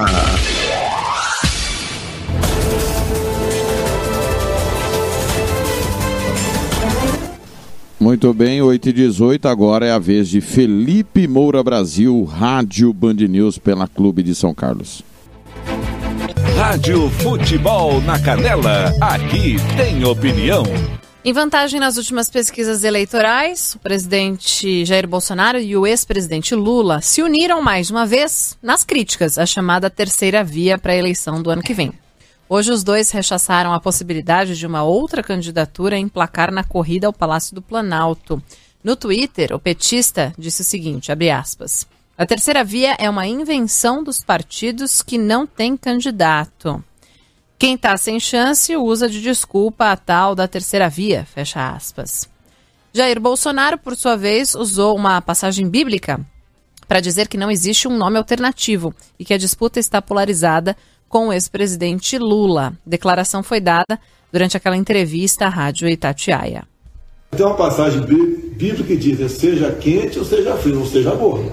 A terceira via, o povo não engole isso aí. O vaselina, é, xilocaína ou vaselina? O vaselina não, não vai dar certo, não vai agregar, não vai, não vai atrair a, a simpatia da população. Não existe terceira via. Está polarizado, mas hoje em dia está eu e o ex-presidiário, né, que desviou bilhões é, dos cofres públicos, que vai disputar as eleições do ano. É, o, o, Brasil está polarizado, dizem os dois polos. Essa que é a notícia. Obviamente, eles querem é, limpar a própria sujeira na sujeira do outro. É o que eu estava comentando no primeiro bloco desse programa. É o que eu comento há meses. Tem um comentário meu aqui, aliás, eu estava vendo no YouTube, é, Bolsonaro e Lula estão em campanha conjunta contra a terceira via. Tá lá esse comentário destacado no nosso canal Rádio Bandidos FM, 25 de maio de 2021. Naquele dia surgiram notícias que confirmavam essa análise que é anterior. E eles estão aí mergulhados de cabeça nessa demonização de qualquer hipótese de terceira via. Para o Lula, que estava à frente de governos onde houve nos quais houve os maiores escândalos de corrupção da história do país. Ele próprio foi o maior beneficiário político do mensalão, porque era um, um esquema de compra de apoio parlamentar com dinheiro sujo, pagamento ali de banco rural na mão das pessoas e tal. Até eu citei outro dia, porque tem uma agência ali que era usada para isso no shopping de Brasília, onde foi essa reunião do Roberto Dias, lá da parte do Ministério da Saúde do governo Bolsonaro, em que ele teria pedido propina, etc. Até os locais eles eles combinam aí da sujeira dos dois lados. É, o Lula era o beneficiário político, porque a compra de apoio parlamentar era para aprovar projetos do governo dele. Então ele se dava bem com isso. Só que quem foi posto lá como chefe da quadrilha pelo então Procurador-Geral da República, Roberto Gurgel, foi o José Dirceu. E aí você tem lulista até hoje que acha que é, no máximo, se acha, né? Porque tem uns que misturam tudo e acham que é tudo uma invenção, uma perseguição. Né? Mas você tem aqueles que, ai, realmente o Dirceu me decepcionou. Como se o Dirceu fizesse as coisas sem o beneplácito, sem o conhecimento do Lula. É, é curiosíssimo. Você imagina se um lulista desse Caso fosse no papel do Dirceu um general Augusto Heleno, um Luiz Eduardo Ramos, um Onix Lorenzoni, se algum desses estivesse, se eles iam admitir a hipótese de Jair Bolsonaro não saber de nada. É claro que não. A mesma coisa, evidentemente, no Petrolão. Bilhões de reais foram recuperados. Dinheiro recuperado. Quer dizer, recuperado porque foi desviado, porque estava sendo roubado durante os governos do PT na Petrobras. Fora os escândalos dos aloprados, fora os escândalos dos fundos de pensão, fora o escândalo da construção da usina hidrelétrica de Belo Monte, que eu citei ontem. Eu ironizava como Belo Monte de propina. Leiam eh, as delações, inclusive, dos empreiteiros, mostrando que a propina era repartida entre PT e MDB. Esse é o Lula que inclusive apoiou as ditaduras de Cuba e da Venezuela e veio a público nos últimos dias para apoiar de novo a ditadura cubana quando o povo cubano está lá se manifestando contra aquela ditadura que socializa a miséria, porque é isso que a ditadura comunista faz, sempre fez. Enquanto, claro, aqueles que estão no poder têm uma vida privilegiada. É igualdade para os outros na miséria e desigualdade para aquele grupo seleto que está no poder. É assim em Cuba, finalmente tem uma comoção mundial, até permitida com o desenvolvimento da tecnologia, redes sociais, etc. Eles estão é, com dificuldade de controlar, mas tentam, porque depois da manifestação vir à, à tona, na comunidade internacional, é, frearam lá os recursos de internet, que é para ninguém mais saber o que está acontecendo. E eles lá, obviamente, reprimindo a manifestação. E o Lula, fingindo que não é nada demais, que o presidente desceu ali para conversar com os manifestantes, quando você tem até imagens dos manifestantes sendo reprimidos à base da força, como sempre foram na ilha. Que tem presos políticos de verdade, não é político que aceita suborno e posa de preso político. Então, para o Jair Bolsonaro é muito confortável competir com isso, Só alguém com esse currículo pode é, fazer com que o, um, o, sujeito que tem um currículo de é, patriarca é, de uma família envolta em rachadinha de gabinete, que boicotou a vacinação no Brasil, numa crise sanitária que gerou mais de 535 mil mortos por Covid-19. Só é, a sujeira de um lado para abafar a sujeira do outro. Por isso que eles querem muito competir um com o outro. Porque sabem que num outro cenário, alguém que tenha uma autoridade moral para apontar a sujeira dos dois lados, alguém que tenha as atitudes correspondentes a uma retórica incisiva, de acordo com a realidade, não uma retórica que é do mundo da fantasia, como é a propaganda dos dois lados, essa pessoa pode causar muito problema para eles. E, lamentavelmente, você tem uma dificuldade aí é, de se escolher, de surgir essa liderança de terceira via. Então, o MDB está vendo lá se coloca Simone Tebet, que é muito acima da média da política. Já tive crítica a voto dela, qualquer hora eu posso retomar. Mas, em geral, está lá tendo uma atitude digna na CPI, é, é muito mais inteligente do que a média e, geralmente, mais moralmente correta. Alessandro Vieira, num país decente, estaria sendo disputado a tapa para ser candidato à presidência da República. Político senador lá pelo Sergipe também tem uma representatividade no Nordeste, tão disputado aí por petismo e por bolsonarismo. É, João Dória publicou agora há pouco no Twitter, eu desculpe me estender. O sonho do Lula é disputar a eleição apenas com Bolsonaro. O sonho do Bolsonaro é disputar a eleição apenas com Lula. E o sonho dos brasileiros é que os dois percam a eleição. Não adianta serem contra, a melhor via devolverá esperança aos brasileiros. Nem Lula, nem Bolsonaro está aí se posicionando. Obviamente, ele quer que essa terceira via seja ele, mas ainda precisa enfrentar a disputa interna com Eduardo Leite no PSDB. E tem vários outros aí, é, próprio Sérgio Moro, é, João Amoedo, é, o Ciro Gomes, mais ao campo da esquerda, que estão tentando ocupar esse espaço. Mas Lula e Bolsonaro estão pactuados para ir é, para o segundo, turno, segundo turno juntinhos. Um depende do outro. É o nós contra eles, que Hayek já falava, liberal clássico de verdade, não é bolsonarista, em 1944. Rádio Futebol na Canela, aqui tem opinião. Costa Rica agora tem o melhor restaurante e churrascaria de toda a região. Estou falando do Casarão, Churrascaria Grill. Aqui você encontra os melhores cortes de carne. Avenida José Ferreira da Costa, 278, Costa Rica. Telefone 996120536. Aberto todos os dias. O Casarão Churrascaria Grill, o melhor restaurante de Costa Rica. Rádio Futebol na Canela. Aqui tem opinião. Fernando Blanc.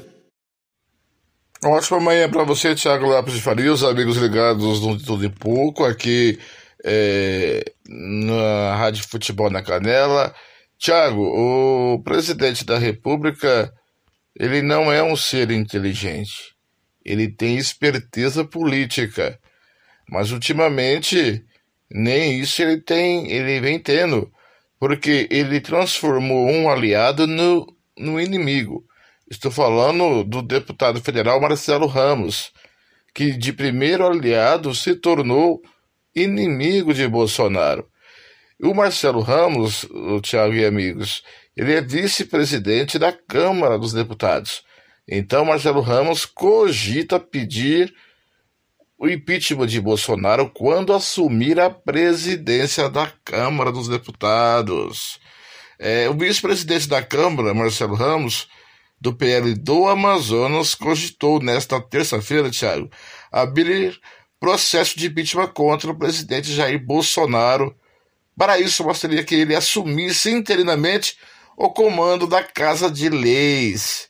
Nessa segunda-feira, Tiago, o deputado, que é opositor ferrenho do governo, agora pediu acesso a todos os pedidos de deposição do presidente protocolado na casa.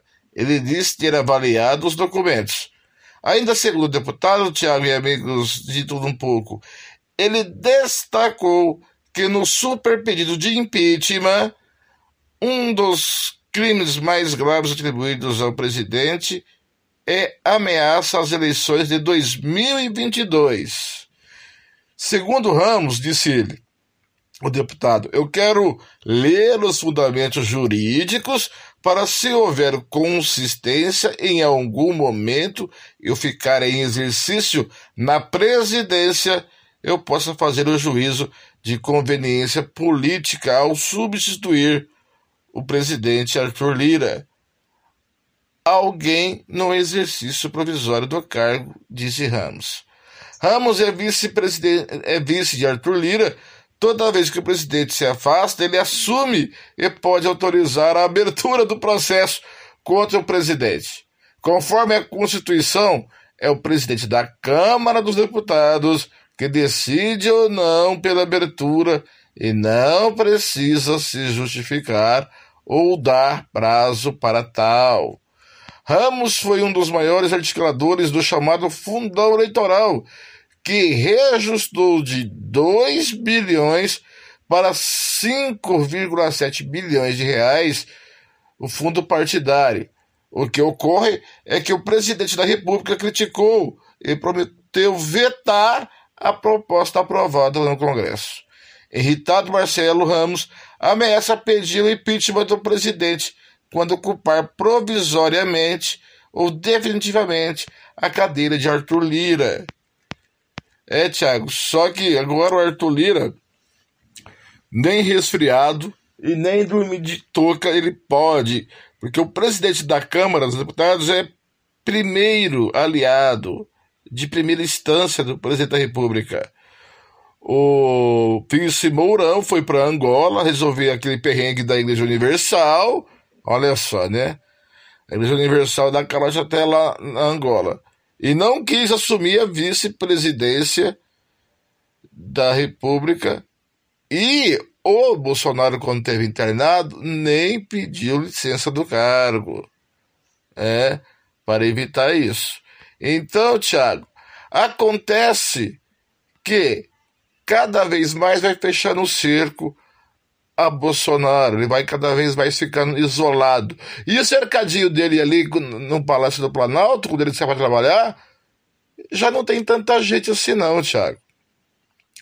E, Tiago, eu falei aí, né, que o presidente disse que vai vetar, vetar o fundão de 5,7 bilhões.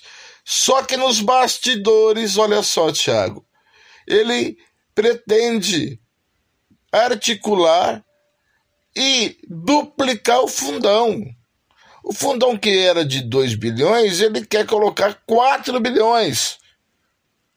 Vai vetar, mas diz está articulando para que o fundão chegue a 4 bilhões duplicando é, já o fundão que foi de 2 bilhões.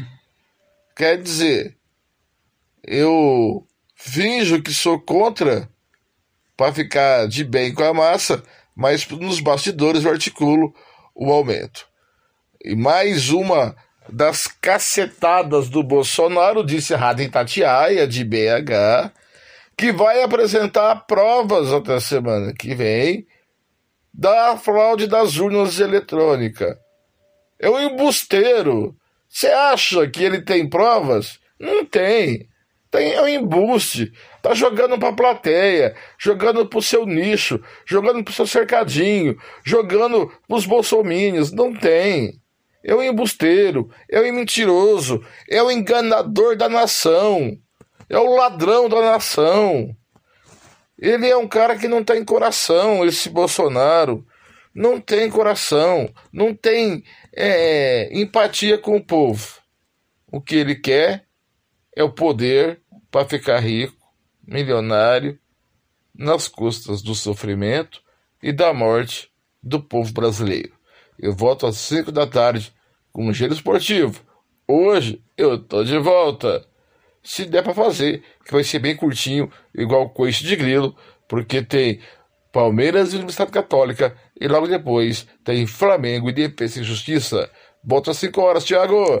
Aquele abraço, continua aí com de tudo um pouco. Rádio Futebol na Canela, aqui tem opinião. Tiago Lopes de Faria.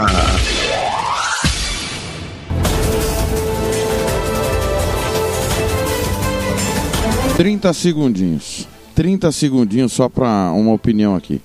Esse papo de abrir impeachment contra Bolsonaro tá um pé no saco, igual o Petralas vai sair do operário.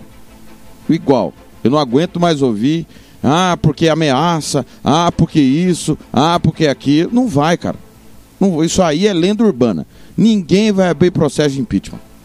Isso aí já virou um- uma novela desgraçada de ruim, igual Petralas dizendo que vai sair do comando do operário. Não vai. Ninguém vai abrir impeachment contra o Bolsonaro. Ele vai governar até 2022. Vamos ver nas urnas quem vai ganhar. Se é ele ou se é Lula, como bem disse há pouco o Felipe Moura Brasil. Nisso os dois estão juntos contra uma terceira via. Se não, velho, nós vamos ter que aguentar ou Lula ou Bolsonaro por mais quatro anos. 8h34, depois do intervalo, tem o giro esportivo. Rádio Futebol na Canela, aqui tem opinião. Sicredi é para todo mundo. Pergunte para quem é dono. Eu sou o Carlos, vendedor e associado Sicredi há 15 anos. Pergunta que eu respondo. É verdade que o Cicred distribui os resultados? Verdade, Juliana. Como o Sicredi é uma cooperativa, todos os anos o resultado é distribuído proporcionalmente entre os associados. Eu sendo dono, eu também participo das decisões do Cicred? Participa sim, Edu. No Sicredi, o associado tem vez e tem voz nas decisões da sua cooperativa. Sabe como é a vida de estudante, né? A grana é sempre curta. Será que o Cicred é para mim? Claro que sim, Paulo. Com apenas 20 reais você já abre uma poupança aqui com a gente. Mas o Cicred não é só pro público agro? Não, o Sicredi é para mim, para você. O Sicredi é para todo mundo. Procure uma agência Sicredi ou fale com quem é dono. Rádio Futebol na Canela, aqui tem opinião.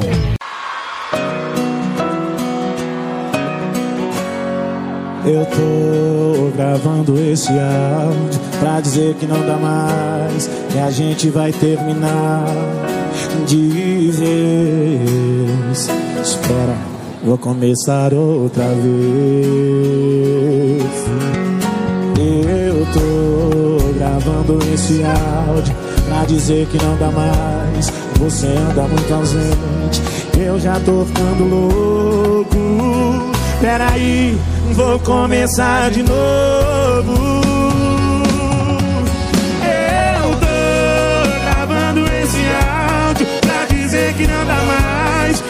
Aguentar essa saudade de você.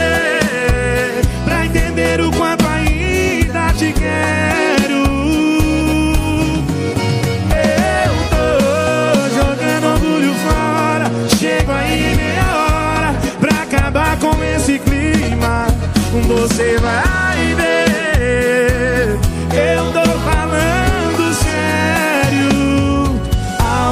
enviado com sucesso.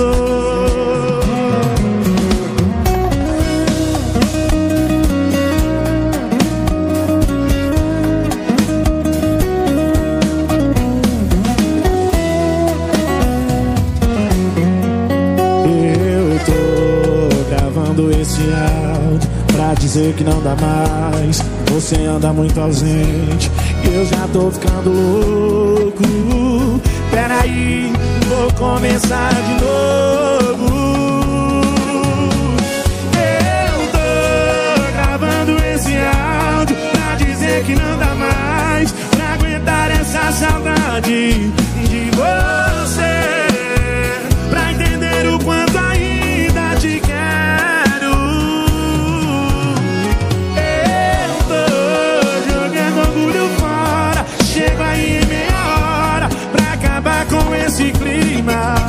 Você vai ver. Eu tô falando sério. Eu tô gravando esse áudio pra dizer que não dá mais pra aguentar essa saudade de você.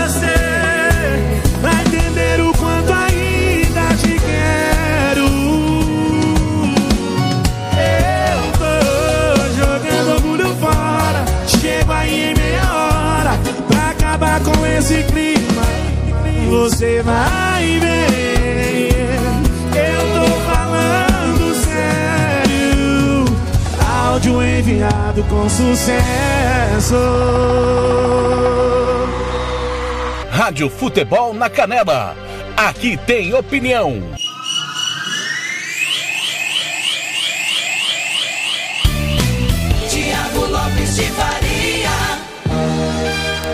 8h39 é hora do giro esportivo dentro do de tudo um pouco. Pra gente fechar, claro, o nosso, o nosso programa.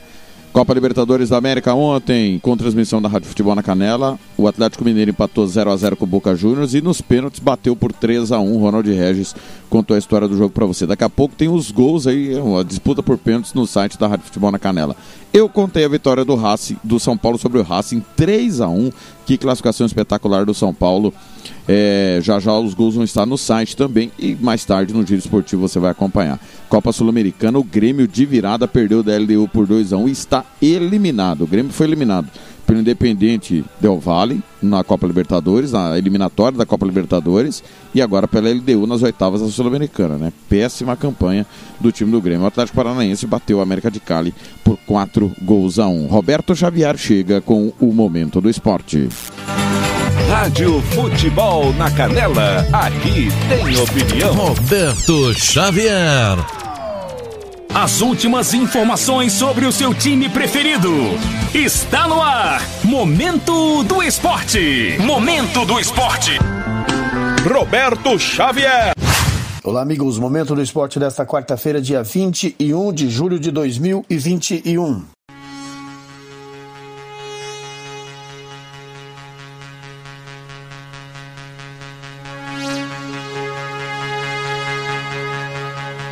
Jogos Olímpicos. Casos de Covid-19 sobem assustadoramente na Vila Olímpica. Mais detalhes com Daniela Esperon, da agência Rádio Web.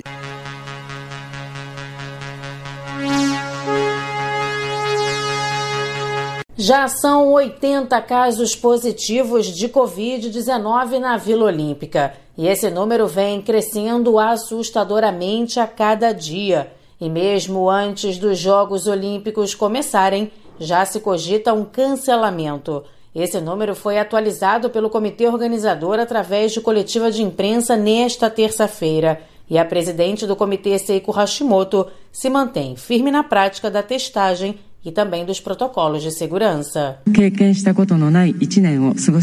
Cerca de 20 mil pessoas chegaram ao Japão. Das pessoas que chegaram, temos 31 casos positivos e as pessoas estão isoladas. No total, temos cerca de 80 casos positivos, mas vamos continuar com a testagem sistemática.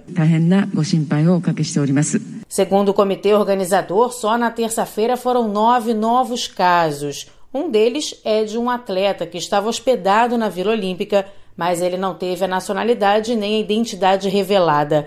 Um jogador tcheco de vôlei de praia também testou positivo, mas esse não estava dentro da Vila Olímpica. Como vai precisar cumprir 14 dias de isolamento, ele está fora do evento. Faltando apenas dois dias para o início dos Jogos Olímpicos, esses casos de Covid-19 preocupam a todos os envolvidos, fazendo com que se inicie um debate interno sobre a realização ou não das Olimpíadas. Agência Rádio Web com informações dos Jogos Olímpicos, Daniela Esperon. Após ser eliminado da Libertadores pelo Atlético Mineiro, Boca Juniors provoca confusão no Mineirão. Rafael Teixeira, da agência CBN, tem mais detalhes.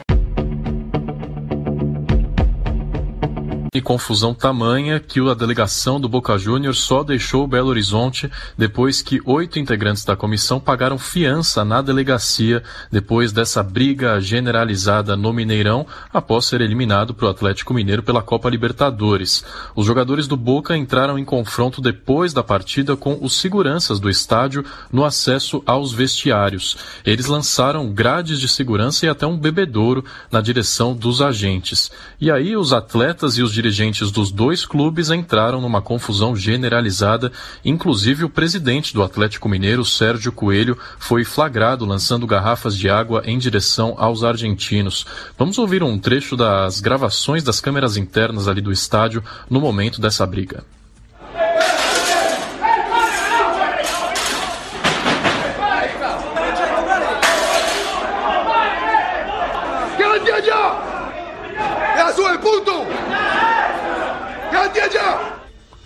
A polícia militar foi acionada e só encerrou a briga depois de usar spray de pimenta. Alguns jogadores, inclusive, precisaram sair ali daquela área interna e voltar para o gramado para enxugar os olhos. O ônibus do Boca Juniors saiu do estádio direto para a sexta delegacia de polícia civil em Belo Horizonte.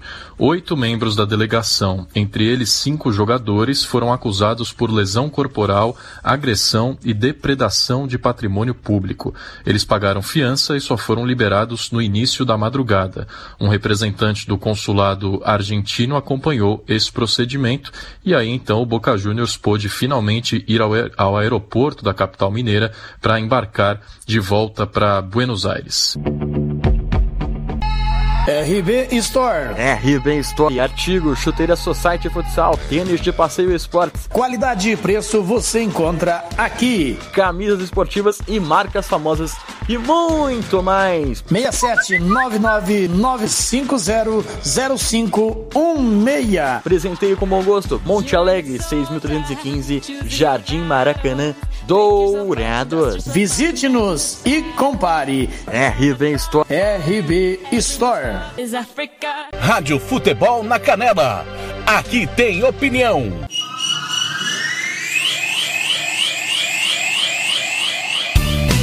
Tiago Lopes de Faria.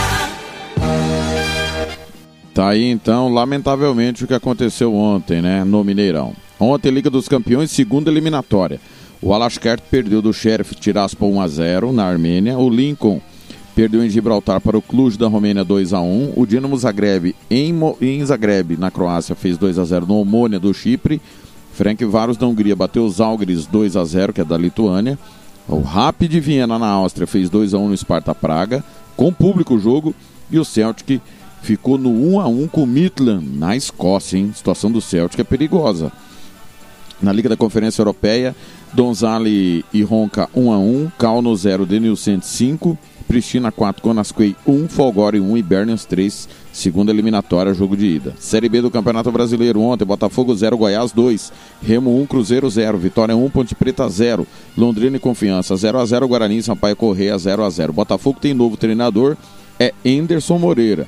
O Goiás também tem novo treinador, é Marcelo Cabo, que estava no Vasco. E o Vasco anunciou Lisca como novo técnico para a continuação do campeonato brasileiro da Série B. É, campeonato Amapaense ontem, o Ipiranga ficou no 2 a 2 com o Santos. No Campeonato Brasileiro Sub-20, Atlético Paranaense 2, Palmeiras 0. Campeonato Chileno, Universidade de Chile 2, Melipila 0. Campeonato Sul-Coreano, ontem o Clássico Suwon 1, Suwon City 2. Copa da Liga Escocesa, East Fire 0, Dundee United 1, Sterling 0, Hearts 2. Campeonato Paraguai da segunda divisão, Taquari 1, General Cabaleiro 0. Copa Ouro, Costa Rica 1, Jamaica 0, Suriname 2, Guadalupe 1, Honduras 0, Qatar 2, Panamá 3, Granada 1. São 8h47, é hora do giro esportivo com a Band de Jaú, a Rádio Piratininga 1070M. Rádio Futebol na Canela, aqui tem opinião. Bandeirante 726, pois é. Acabou agora há pouco. A seleção brasileira feminina venceu nos Jogos de Tóquio. Vinícius Bueno, bom dia. Tudo bem, Nelson? Bom dia para você, para Sônia, Tudo para bem, todos Vinícius? que nos acompanham aqui no Primeira Hora. Mais uma vitória imponente do Brasil, 5 a 0 contra a China, nesse que foi o jogo de estreia da seleção nos Jogos de Tóquio, igualando inclusive a melhor participação da seleção neste primeiro jogo, o que havia ocorrido em 2012 na, nos Jogos de Londres, e agora o Brasil repetindo esse mesmo placar na estreia 5 a 0 mais uma vez com o show da Marta, que marcou duas vezes, a Debinha também foi muito bem, a Andressa Alves também teve destaque, e aí a gente tem que destacar que a Marta, com esses dois gols marcados, ela chegou a 11 feitos nessa competição, e com isso ela se tornou a primeira jogadora da história a marcar em cinco edições diferentes dessa competição, ou seja, mais um recorde para ela. Que maravilha. Vinícius, nós vamos falar agora sobre os jogos de ontem hoje nas, das oitavas da Libertadores. Pois é, tem time brasileiro comemorando. Aliás, os dois que entraram em, em, em, campo ontem comemoraram.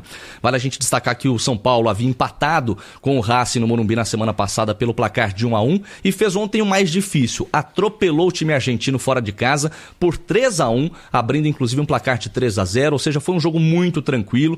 O Racing até chegou a diminuir esse placar para 3 a 1 mas não evitou essa classificação do São Paulo para a fase de quartas de final. O tricolor agora aguarda para saber quem será o seu adversário na próxima fase, ou Palmeiras ou Universidade Católica do Chile. Os dois times que se enfrentam hoje à noite no Allianz Parque às 7h15. O Verdão que tem a vantagem de ter vencido fora de casa lá no Chile pelo placar de 1 a 0 na semana passada. E o outro brasileiro que entrou em campo ontem e que saiu comemorando foi o Atlético Mineiro jogando no Mineirão contra o Boca Juniors, num cenário também que acabou gerando ali muita polêmica fora de campo, com reclamação, com jogadores brigando no vestiário, porque o placar final foi o mesmo do jogo de ida na Bomboneira, na Argentina, 0 a 0 E aí a decisão foi para os pênaltis e o Atlético Mineiro acabou vencendo por 3 a 1 com um destaque para o goleiro Everson, que defendeu duas penalidades e que converteu a dele. E agora o Galo do Cuca confirmado na fase de quartas de final.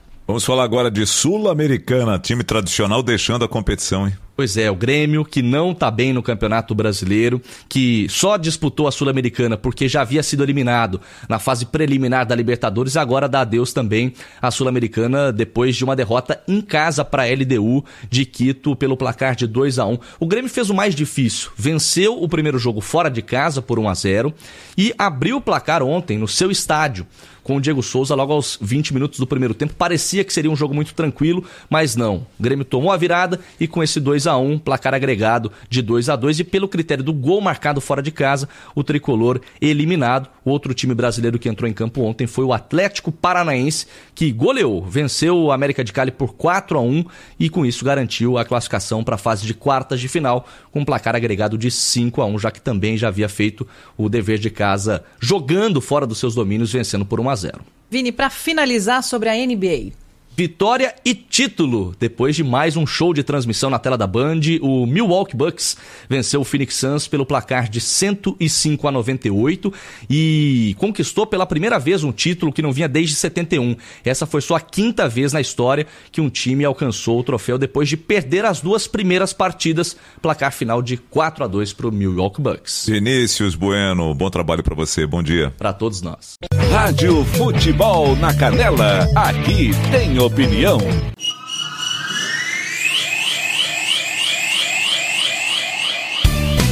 Tiago Lopes de Faria.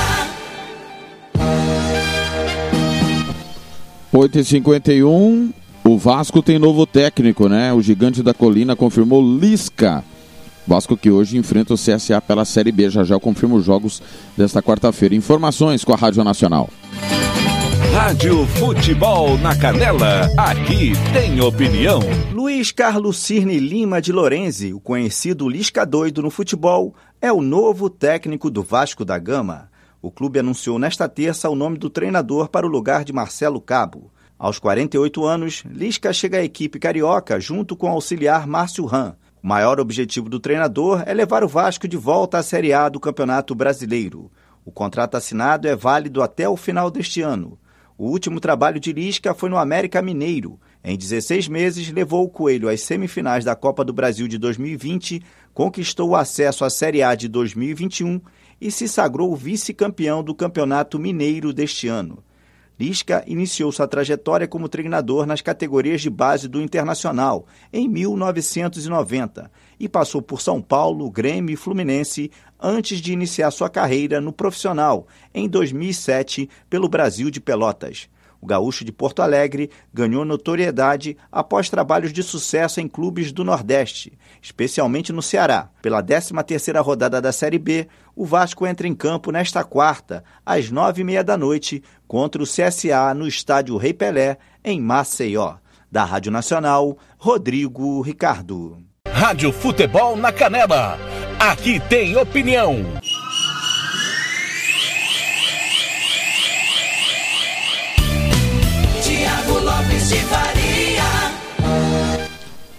Tiago Lopes de Faria. 8h53, ontem nós transmitimos a classificação do Atlético Mineiro e do São Paulo. Ramiro Piergentili analisa as classificações dos times brasileiros na noite de terça-feira.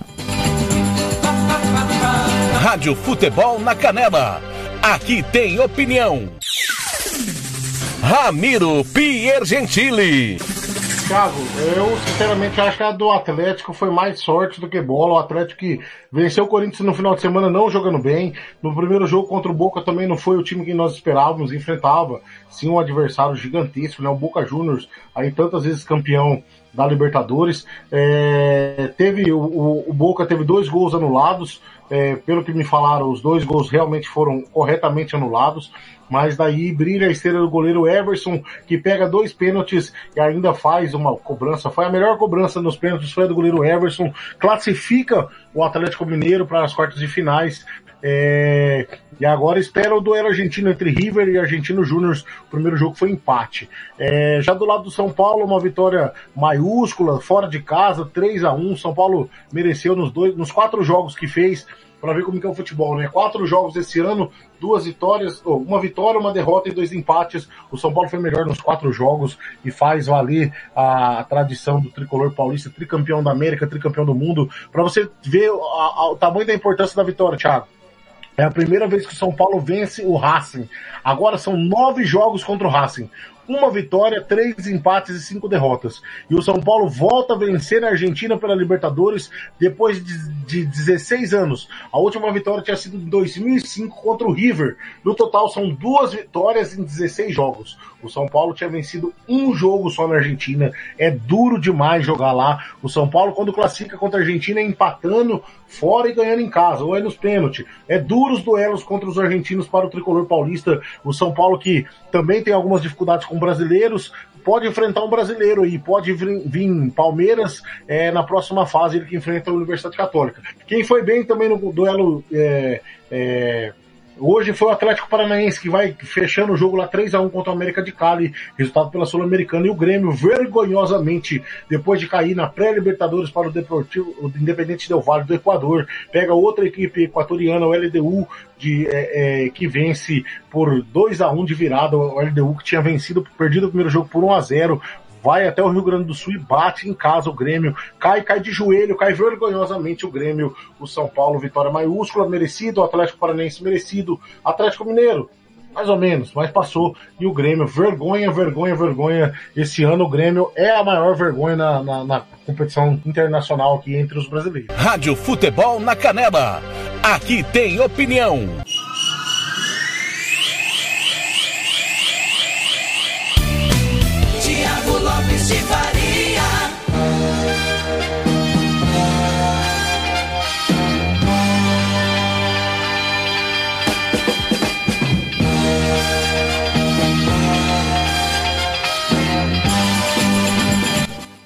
8h57, tá o Ramiro. Palmeiras recebe a Universidade Católica hoje, transmissão da Rádio Futebol na Canela. E nós vamos trazer informações desse jogo com a Rádio Nacional. Rádio Futebol na Canela, aqui tem opinião. Líder isolado do Campeonato Brasileiro, o Palmeiras entra em campo nesta quarta, às 7h15 da noite, pela Libertadores da América. O adversário do Verdão é a Universidade Católica do Chile, no estádio Allianz Parque. Na partida de ida em Santiago, os brasileiros venceram por 1 a 0, com um gol de pênalti de Rafael Veiga. O Palmeiras vem de sete vitórias consecutivas a última por 3 a 0 contra o Atlético Goianiense. Para o treinador português Abel Ferreira, o segredo do triunfo é trabalhar coletivamente. As pessoas têm que perceber que o futebol é isto, não vamos ganhar sempre, mas vamos lutar sempre para ganhar, mas isto é fruto de um trabalho coletivo, é fruto de um trabalho de organização que o clube tem, é fruto de um trabalho de organização que tem a equipe técnica e é muito fruto e sobretudo fruto da vontade que os nossos jogadores têm em, em, ter esta cultura de vitória, em ter esta ambição, em ter esta crença, essa disciplina, este rigor. Caso avance contra a Universidade Católica, o Palmeiras vai às quartas de final e segue no caminho em busca do terceiro título da Libertadores. Para avançar, basta um empate sem gols. Apesar do forte elenco, o Verdão está no mercado atrás de um lateral esquerdo, já que o uruguaio Vina segue em negociações com a Roma da Itália. Da Rádio Nacional, Rodrigo Ricardo. Rádio Futebol na Canela. Aqui tem opinião.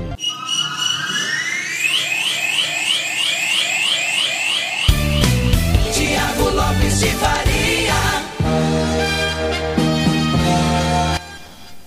Muito bem, tá aí informações do jogo que nós vamos transmitir a partir. A bola rola 6 e 15 da tarde, 6 e 15 direto lá do Allianz Parque. E quem chega com a sua opinião é Robert Almeida, analisando quem passa, Palmeiras ou Católica. Alô, Robert. Rádio Futebol na Canela. Aqui tem opinião. Robert Almeida. Alô, amigos da Rádio Futebol na Canela, Robert Almeida, falando sobre esse Palmeiras e Universidade Católica do Chile. Palmeiras que venceu o primeiro jogo na ida, é, jogando futebol bem abaixo das expectativas, mas fazendo resultado de vitória e levando a decisão aqui para São Paulo. O Palmeiras poupou alguns titulares nesse final de semana hum, pelo Campeonato Brasileiro e deve ir com força máxima para encarar esse Universidade Católica do Chile que teve a segunda pior campanha de toda a Libertadores. O Universidade precisa fazer pelo menos dois gols aí para classificar e o Palmeiras, com um simples empate, passa para a próxima fase. Claro, todos nós torcemos para que haja um São Paulo e Palmeiras numa próxima fase do mata-mata da Libertadores. Então, acho que o Palmeiras não irá ter muitos problemas. Palmeiras se impondo em casa, é mais time, precisa mostrar um melhor futebol em relação ao último jogo da Libertadores e acredito numa classificação tranquila para o Palmeiras diante do Universidade Católica do Chile. Um grande abraço, amigos da Rádio Futebol na Canela. Rádio Futebol na Canela. Aqui tem opinião.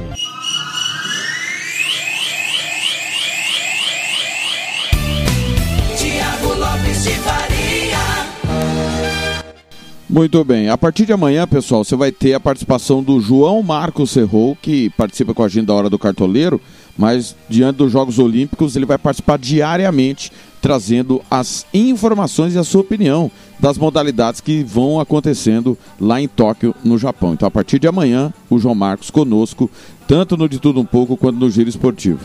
Pessoal, 6 e 15 da tarde, é, Copa Libertadores, Barcelona e Vélez, 1x0 pro velho jogo de ida, jogo de volta em Guayaquil. Palmeiras e Católica, eu conto a história do jogo. 8 e meia da noite, Argentino Júnior e River Plate, foi 1 a 1 o primeiro jogo. No Monumental de Nunes, 0 a 0 do Argentino Júnior. Flamengo, Defesa e Justiça, 1 a 0 pro Flamengo na Argentina. O empate classifica o Flamengo hoje. Fernando Blanco conta a história do jogo. Copa Sul-Americana, 6 e 15 Arsenal de Sarandi, Sporting Cristal, foi 2 a 1 pro Sporting na ida. Libertar e Atlético Júnior da Colômbia, foi 4 a 3 pro Libertar na Colômbia. Bragantino, Independente Del Vale, foi 2 a 0 pro Bragantino em Quito. Campeonato Brasileiro hoje tem Cuiabá e Atlético Goianiense, 18 horas.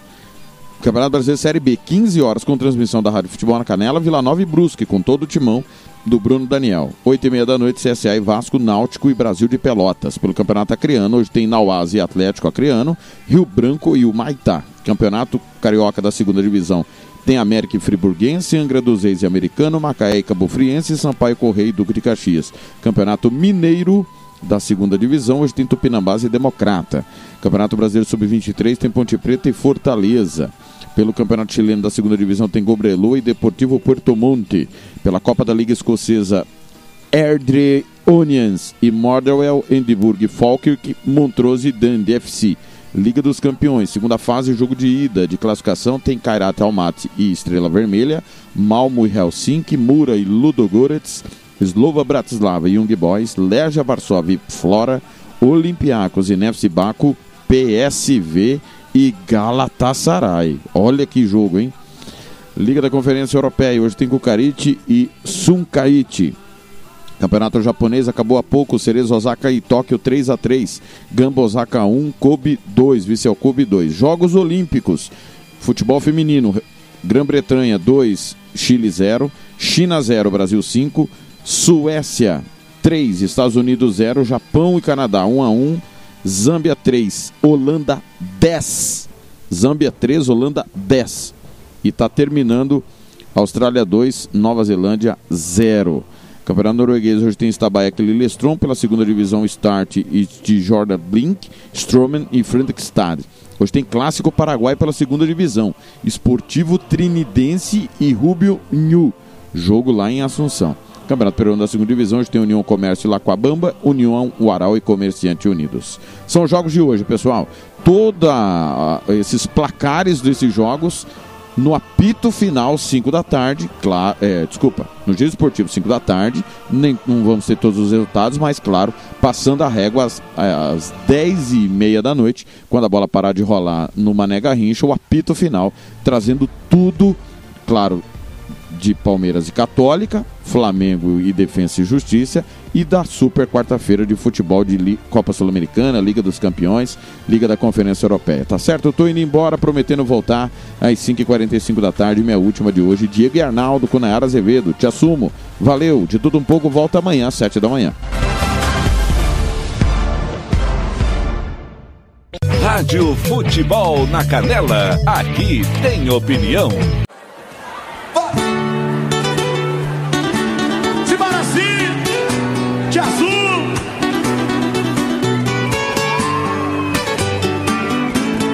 Escolha entre nós dois quem vai valer a pena de verdade. Quem é que você sente mais saudade? Já tô no meu limite, escolha aí. Provar que me ama e larga dele fica só comigo. Confesso que sou dependente desse amor bandido. Cheguei no meu limite, escolha aí. Põe no meu lugar, eu não suporto imaginar você com ele. Faz amor na minha cama, depois fala que me ama. Mas à noite você volta e vai dormir nos braços dele. Ciúme, sei que sou seu amante, mas sinto ciúme.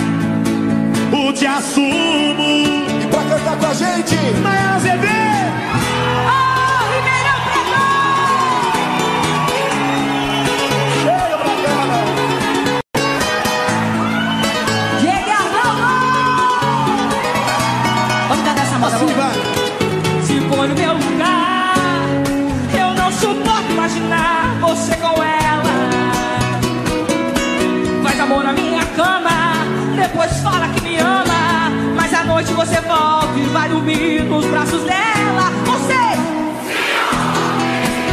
sei que sou sua amante, mas sinto ciúme. Se não sente mais nada por ela, me assume. Que eu troco o quarto de motel por uma lua de mel. E se vira, invente uma história pra ela